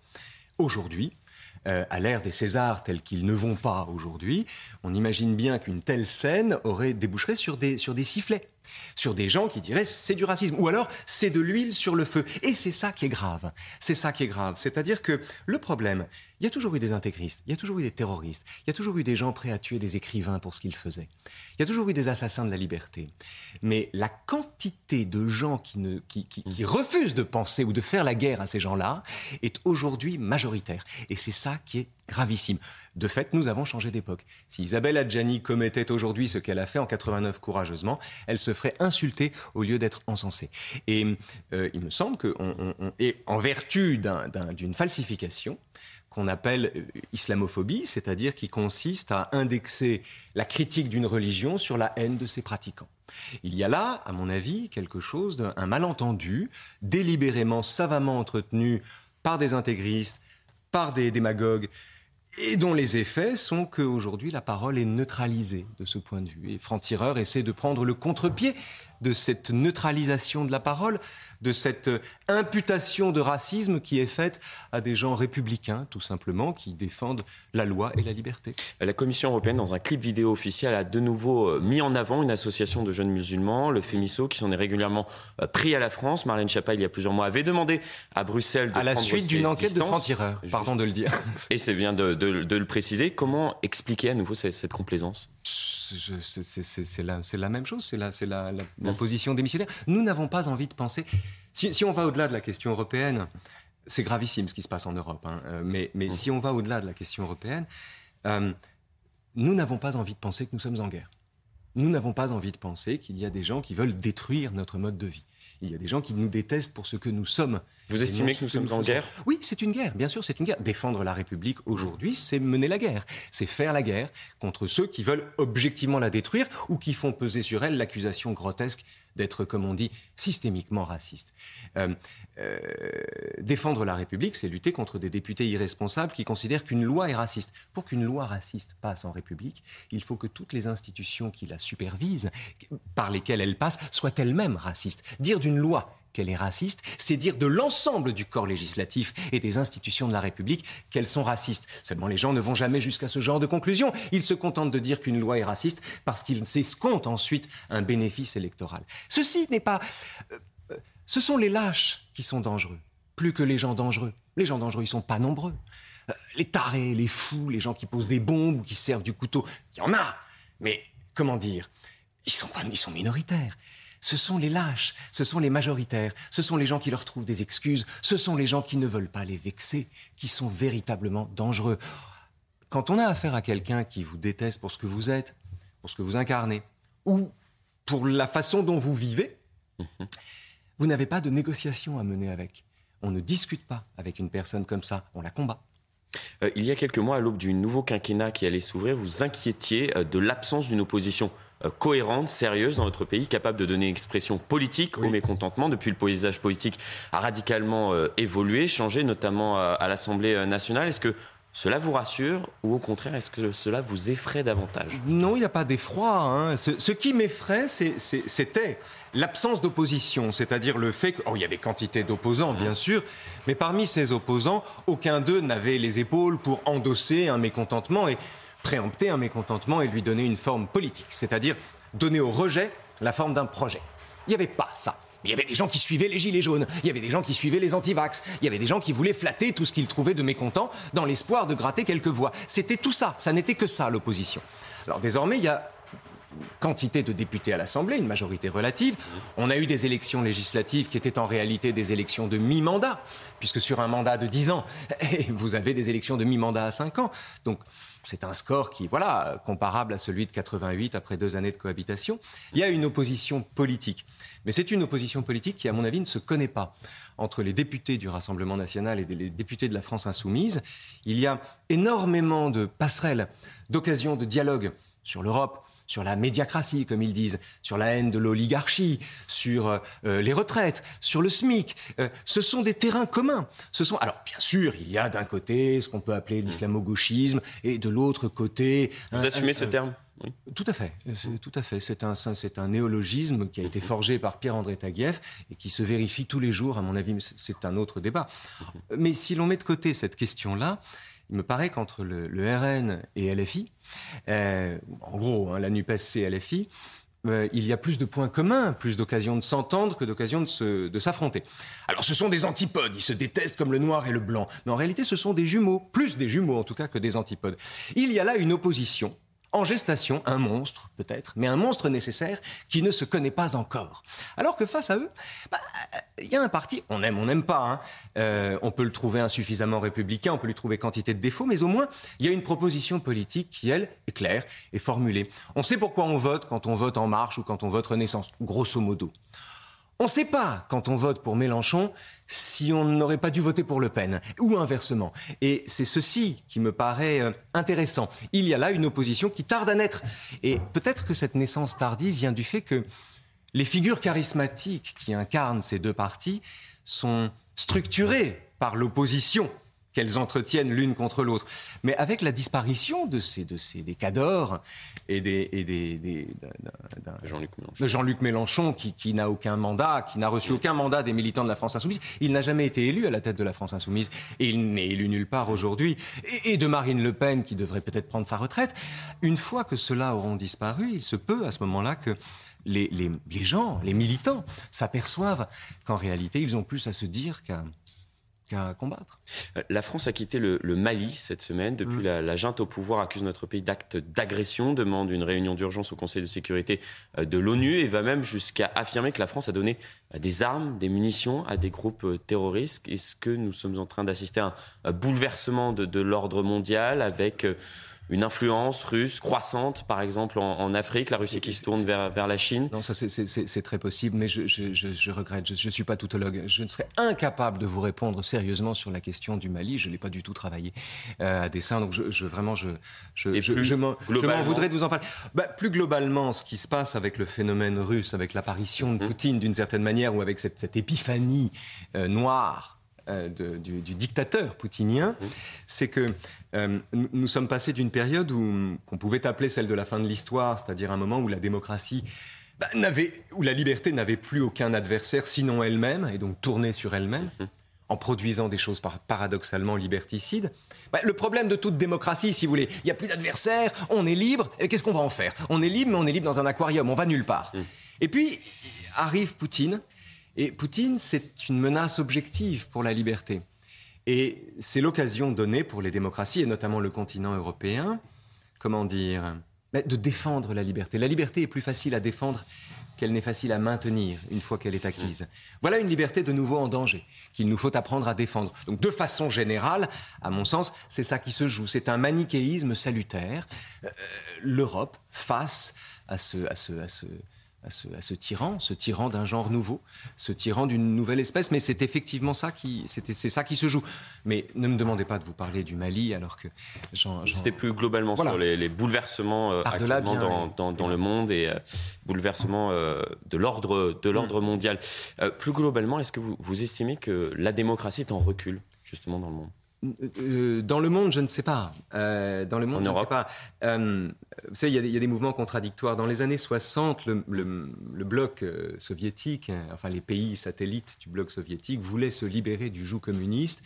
Et dans nos démocraties bourgeoises, on manifestait pour qu'il y ait plus de communisme. Aujourd'hui, vous avez des maires complaisants, comme le maire de Grenoble, par exemple, qui considère que le droit de se baigner en cage est un progrès social pour les femmes, alors que euh, vous avez, par exemple, au Maroc, euh, euh, l'interdiction du burkini à l'entrée de la plupart des piscines. ce, mouvement est intéressant, c'est-à-dire que le désir de liberté vient souvent dans des lieux où la liberté est objectivement compromise, alors que le désir de servitude volontaire prospère dans des espaces libéraux. Ça a toujours été comme ça. Alors, est-ce que la démocratie en elle-même est en danger? J'en sais rien ce qui m'intéresse, c'est de voir que l'idée même de la démocratie, l'idée de démocratie n'est plus une priorité pour bien des gens. Euh, euh, l'absurde comparaison de l'État d'Israël et de l'État d'apartheid, par exemple, alors que de la démocratie israélienne, qui est la seule démocratie du coin, et de l'apartheid, qui est un régime ignoble, montre bien que la notion même de démocratie est devenue floue. Et puis, au-delà de ça, il y a un problème propre aux démocraties. Encore une fois, c'est qu'elles sont arrivées au bout. C'est-à-dire quand vous êtes en démocratie, vous disposez d'une liberté que vous n'avez plus à conquérir, avec laquelle il faut vivre, l'horizon est bouché. L'horizon est bouché. Et ça débouche sur des phénomènes paradoxalement liberticides. Un exemple, les réseaux sociaux. En dictature, un réseau social, c'est un cauchemar pour le dictateur. C'est pour ça que Pékin s'occupe de Facebook en permanence, etc. Mais en démocratie, un réseau social, c'est un lieu commun de le dire, c'est un espace devenu liberticide aujourd'hui. On célèbre le débat, mais en réalité, il y a des meutes qui écrasent les paroles dissidentes. C'est intéressant de voir comment l'involution des réseaux sociaux en démocratie témoigne d'une liberté qui, parce qu'elle est livrée à elle-même, finit par se retourner contre elle-même. Ça, c'est un phénomène que les philosophes, Hegel avait décrit après la Révolution française. Il a dit, la Révolution française avait fait le choix de l'unanimisme, de la, de la, de la, pour le dire, de, la table rase, en somme. Et pour cette raison, la liberté n'était pondérée par aucun contre-pouvoir. Et tournant d'elle à elle-même, il était inévitable qu'elle devienne terroriste. C'était la terreur. Merci beaucoup, Raphaël Antoine. Merci à vous. Merci.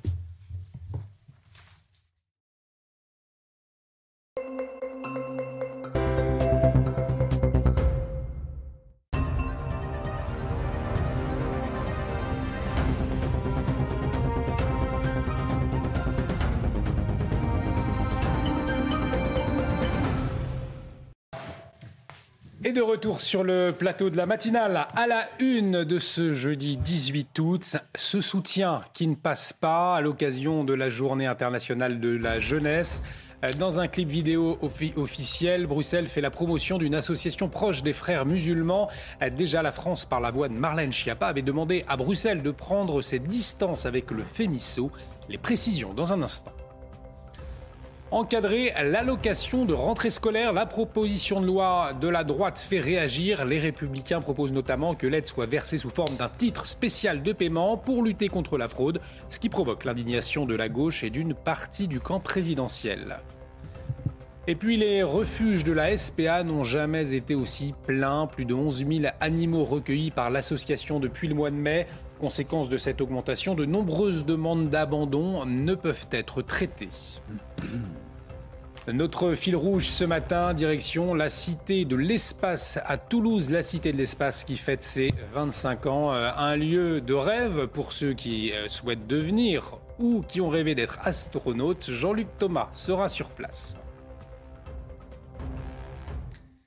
Une association proche des frères musulmans mise à l'honneur par la Commission européenne à l'occasion de la Journée internationale de la jeunesse. L'institution a dévoilé sur le réseau Instagram une courte vidéo dans laquelle on voit apparaître cette association de jeunes musulmans Marie. L'association avait pourtant été dénoncée par la France en novembre dernier, qualifiée de faunée de l'islamisme par Marlène Schiappa. Retour sur cette polémique avec Michael Dos Santos. Dans cette vidéo postée sur les réseaux sociaux, Ursula von der Leyen salue l'engagement des jeunes Européens. Parmi les associations mises à l'honneur par la présidente de la Commission européenne, l'une d'entre elles surprend, le FEMISO, le Forum des jeunes musulmans européens. Proche des frères musulmans, ces objectifs font souvent l'objet de nombreuses critiques. En novembre dernier, le FEMISO avait fait la promotion du hijab avec le soutien de l'Union européenne, un relais vivement critiqué par Marlène Schiappa. Un petit tour sur les réseaux sociaux de cette organisation permet de voir à quel point ils tiennent des propos agressifs vis-à-vis de la France, blâmant la France et l'accablant de tous les maux. Ces dernières années, le FEMISO a attaqué plusieurs fois le vote de loi française, parmi elles celle sur le port des signes religieux ostensibles à l'école ou encore celle sur l'interdiction du port du voile intégral dans l'espace public. Des critiques qui n'ont pas empêché l'Union européenne de la financer au total, 210 000 euros ont été versés depuis 2007. Autre sujet qui provoque le débat, faut-il encadrer l'utilisation de l'allocation de rentrée scolaire? C'est en tout cas ce que propose la droite pour lutter contre la fraude et une partie du groupe Les Républicains a déposé une proposition en ce sens, Marie. Et selon eux, certains Français utilisent cette aide pour acheter d'autres produits que des euh, fournitures scolaires. L'idée est de verser cette aide via des bons d'achat. On fait le point sur cette proposition et sur les réactions qu'elle a provoquées avec Geoffrey Defebvre.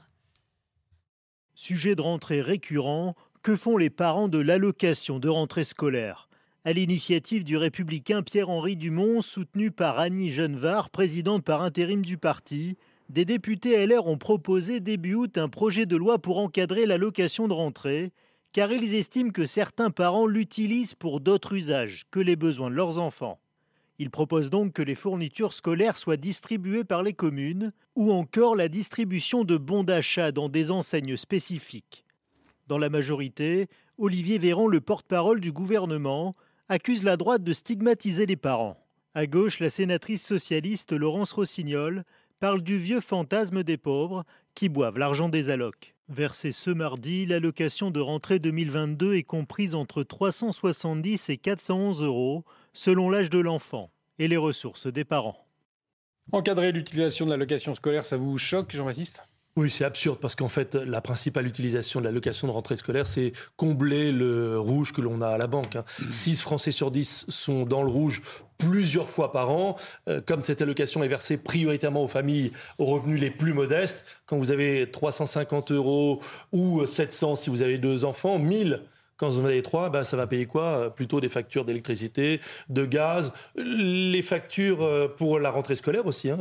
C'est quand même la fonctionnalité principale. Vous avez des écoles qui appellent des fonds pour l'association sportive ou autre. Donc non, c'est d'abord prioritairement utilisé pour faire euh, l'ordinaire et financer l'ordinaire de la famille. Paul oui, non, simplement, je suis abasourdi, moi, de voir que la droite s'empare de ce combat-là, alors même que l'on a euh, plusieurs fois objecté que c'était quand même tout de même un faux sujet, alors même que, et aussi et surtout, elle a peut-être souffert de ne pas être assez populaire, assez connectée aux classes populaires qui, eh bien, parfois, euh, se demandent encore si elles peuvent être représentées par la droite traditionnelle.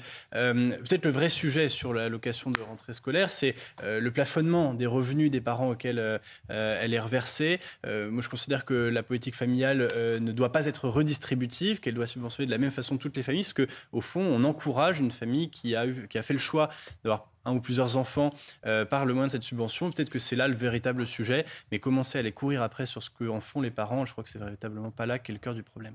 Allez, on, va parler du malaise qui affecte Sanofi à présent, le géant français de la santé, le groupe qui renonce à la recherche sur un traitement anticancéreux, et cela fait suite à d'autres mauvaises nouvelles, Eric. Oui, c'est vrai que c'est une mauvaise passe pour Sanofi, qui, rappelons-le, est un géant euh, français et international hein, de la recherche, de la pharmacie, de la santé.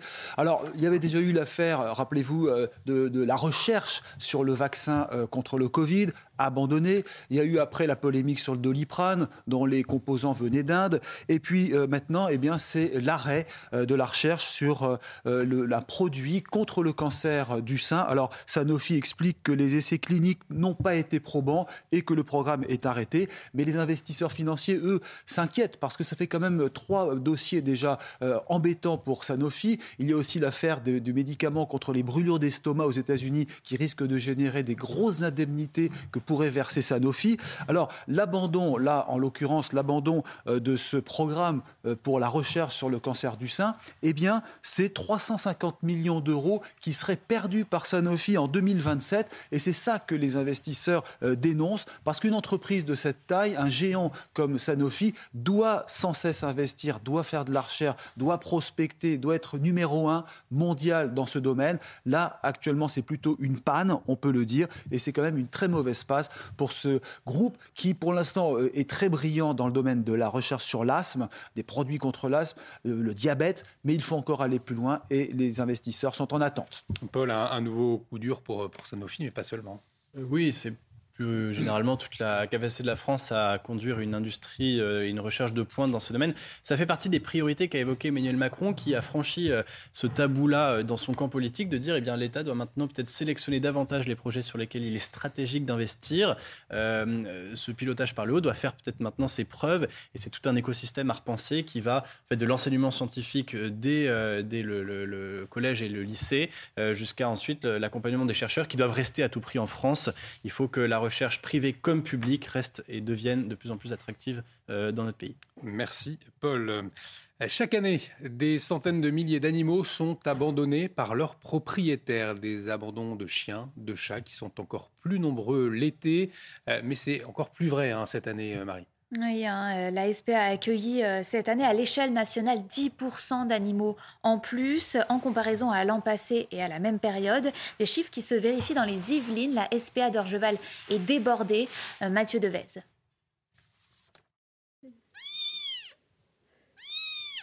Abandonnés cet été, ces chatons ont trouvé un nouveau refuge temporaire. C'est des gens qui les ont trouvés et qui nous les ont déposés. Bah, on est toujours en demande aussi, euh, toujours en besoin de familles relais chatons. donc soit pour des chatons à biberonner, donc là il faut être présent euh, tout le temps, tout le temps. Ou euh, pour des chatons qui sont déjà sevrés mais qui sont encore trop petits quand même pour être en refuge parce qu'il y a toujours un risque en collectivité d'avoir des maladies. Comme eux, en France, plus de 13 000 animaux ont été recueillis par la SPA depuis le début de l'été. C'est 1400 de plus que l'année dernière à la même date. Au refuge d'Orgeval dans les Yvelines, les box affichent complets.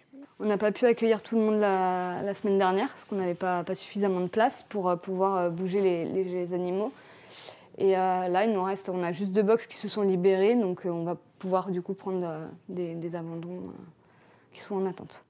Sur place, une centaine de chiens et 70 chats attendent d'être adoptés.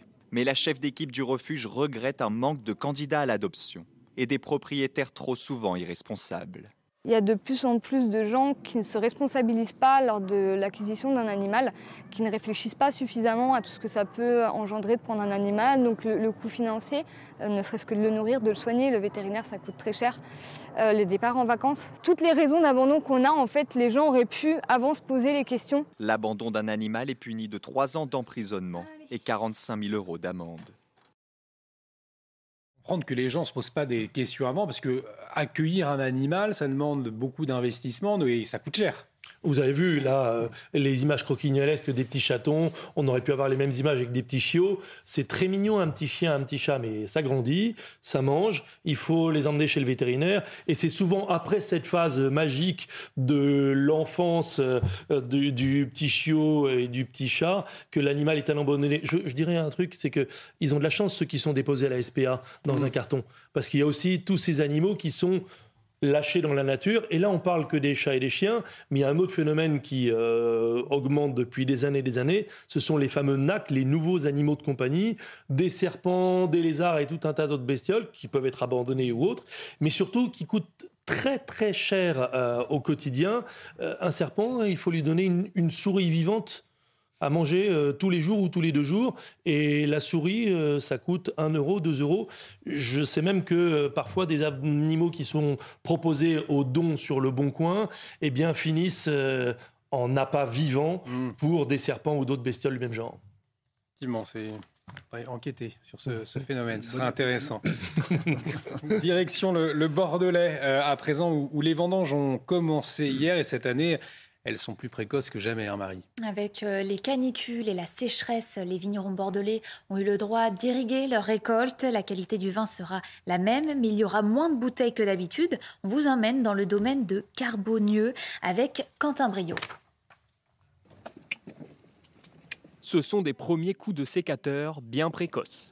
Au domaine de Carbonieux, dans le vignoble du Bordelais, les vendanges de Sauterne ont débuté hier avec plus de 15 jours d'avance, un record. On n'arrive pas à croire qu'on est que le 17 août, que potentiellement euh, le 15 ou 20 septembre, euh, on aura fini les vendanges et qu'on aura un automne et un hiver euh, plutôt, plutôt tranquille si tout va bien. Car les fortes chaleurs des trois derniers mois ont accéléré la maturation du raisin blanc Couplée à une sécheresse historique en Gironde, la vigne a été malmenée, mais elle a tenu. Il n'y a aucun moment, au travers des quatre euh, périodes de canicule que l'on a connues euh, pendant cet été, euh, on a vu la vigne souffrir. Elle est restée verte avec un vert dense pendant, pendant les mois de juillet, pendant les mois d'août. Une prouesse grâce à une pratique normalement interdite.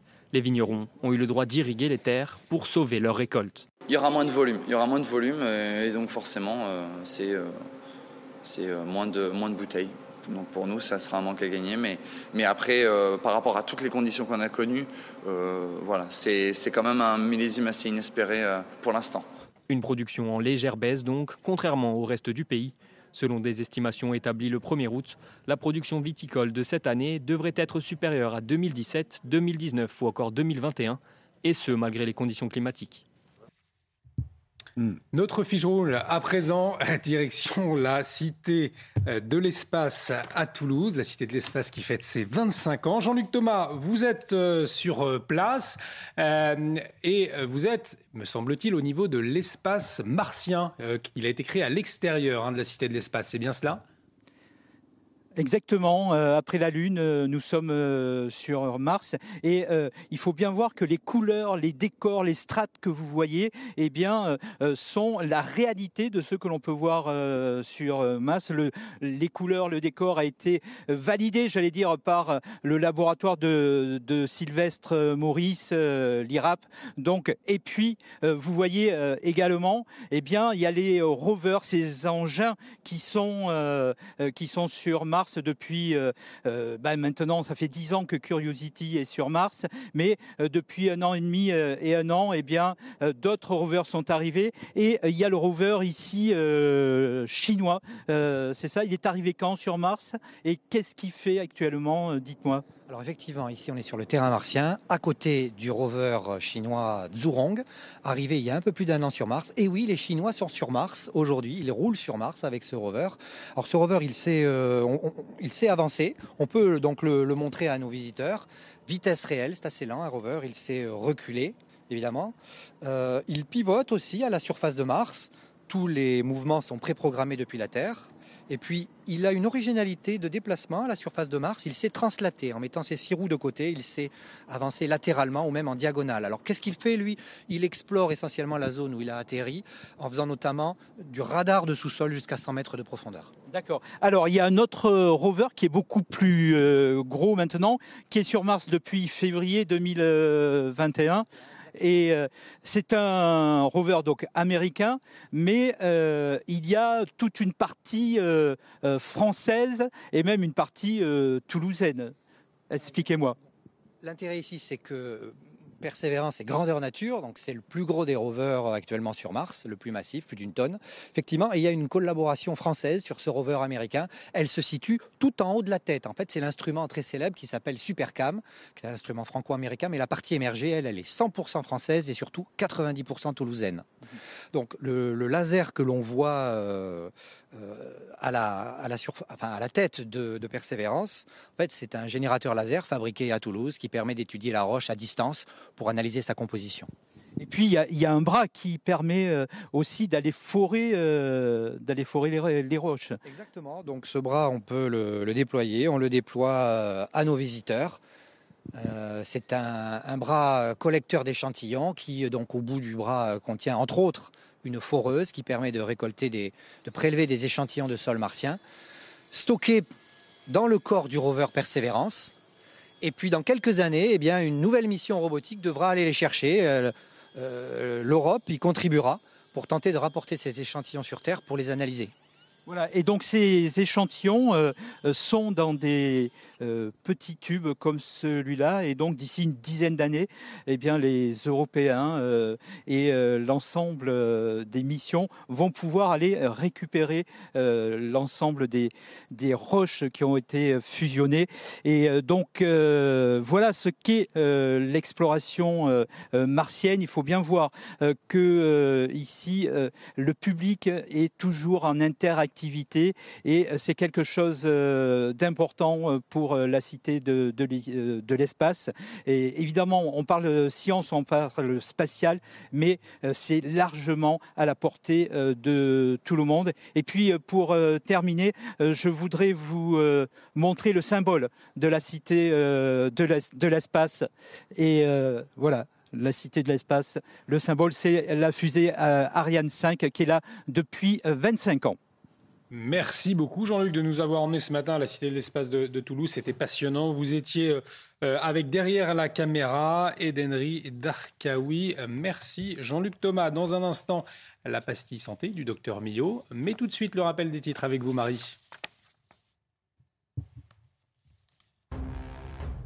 On les appelle les magasins fantômes, les euh, dark stores. Ces, ces, commerces de détail basés sur la livraison fleurissent partout sur le territoire, dans nos grandes villes. Ils pourraient bientôt être encadrés dans nos centres-villes. Le gouvernement travaille sur un décret en ce sens, mais le projet n'est pas du goût de tout le monde, pour les élus de gauche comme de droite. Si vous vivez près d'un parc éolien, vous pourrez peut-être bientôt être indemnisé. C'est un projet du gouvernement. Ce projet de loi sur le développement des énergies renouvelables sera présenté à la rentrée. L'objectif est d'octroyer un tarif préférentiel sur l'électricité aux personnes concernées, un moyen de faciliter l'acceptation d'éoliennes près de chez soi. Au moins 7 morts et 16 blessés euh, dans une frappe russe sur Kharkiv en Ukraine. Un immeuble d'habitation a été totalement détruit dans le bombardement d'après Volodymyr Zelensky. Le président ukrainien a évoqué une attaque ignoble et cynique sur les civils qui n'a aucune justification et démontre l'impuissance de l'agresseur. Et la cuisson au barbecue, est-ce que c'est bon ou est-ce que c'est mauvais pour la santé? Eh bien, tout de suite, c'est la réponse du docteur Brigitte Millot. Votre programme avec Citia Immobilier. Pour tous vos projets, pensez Citia Immobilier. Bien chez soi.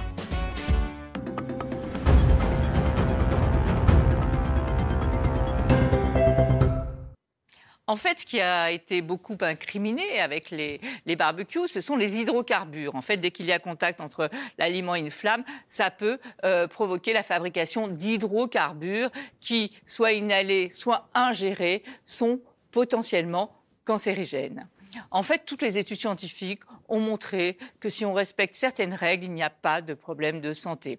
Quelles sont ces règles? Bah, Ne pas mettre les aliments directement en contact avec la flamme, bien sûr. Pour ça, on met la grille avec les aliments environ 10 cm au-dessus des braises. On attend avant de mettre les aliments euh, qu'il y ait eu tous les allumes-feu, euh, l'alcool, etc., que tout ça soit terminé, qu'il n'y ait plus ces émanations euh, de gaz toxiques. On ne va pas aller manger non plus les morceaux qui sont complètement carbonisés. C'est sûr, c'est pas très bon pour la santé. Après, il y a un autre problème avec les barbecues, c'est que c'est souvent hyper calorique. Parce que qu'est-ce que qui dit barbecue dit quoi? Saucisse, merguez, côte de bœuf, alors que pas du tout. On peut tout faire au barbecue. On peut faire euh, des poissons, des viandes blanches, euh, des légumes, des fruits, des petites brochettes d'abricots au barbecue, c'est délicieux. Après, il y a un réel problème, en revanche, et tous les ans, on a des accidents, notamment de brûlures avec les barbecues, dans lesquels euh, il y a à peu près 20% d'enfants hein, qui sont impliqués. Hein. Donc, on fait vraiment, on reste très vigilant avec les enfants. On les éloigne du barbecue le plus possible. Et puis, on respecte aussi certaines règles. On va installer le barbecue dans un endroit plat. Il ne faut pas qu'il soit euh, bancal. Hein. Euh, on va, euh, pareil, on ne souffle pas directement, on ne s'approche pas de la flamme, on ne souffle pas directement. Il peut y avoir un retour de flamme et vous pouvez vous brûler. Hein. Vous prenez un soufflet ou éventuellement un éventail. Pour allumer le feu, ne vous approchez pas non plus. Prenez des allumettes très longues, ce sera plus simple hein, pour l'allumer. Ensuite, euh, un bon conseil tout de même, réservez un petit récipient avec de l'eau à côté. On ne sait jamais s'il y avait un problème de feu. Euh, il faut toujours s'assurer aussi qu'il soit bien protégé du vent, qu'il n'y ait pas d'arbres ou de feuillage au-dessus. Et puis surtout, surtout vraiment, on éloigne les enfants et les animaux qui pourraient aussi ou se brûler ou renverser le barbecue. C'était votre programme avec Citia Immobilier. Pour tous vos projets, pensez Citia Immobilier, bien chez soi. Et on arrive au terme de cette matinale. Merci Marie Conan, merci Paul Sugy, merci Jean-Baptiste Giraud, merci Eric de Ritmaten. L'actualité continue sur CNews. Dans un instant, euh, c'est Elliot Deval, l'heure des pros. Restez avec nous. Très belle journée sur notre antenne. Planning for your next trip? Elevate your travel style with Quince. Quince has all the jet setting essentials you'll want for your next getaway, like European linen, premium luggage options, buttery soft Italian leather bags, and so much more. And it's all priced at 50 to 80% less than similar brands. Plus, Quince only works with factories that use safe and ethical manufacturing practices. Pack your bags with high-quality essentials you'll be wearing for vacations to come with Quince. Go to quince.com slash trip for free shipping and 365-day returns.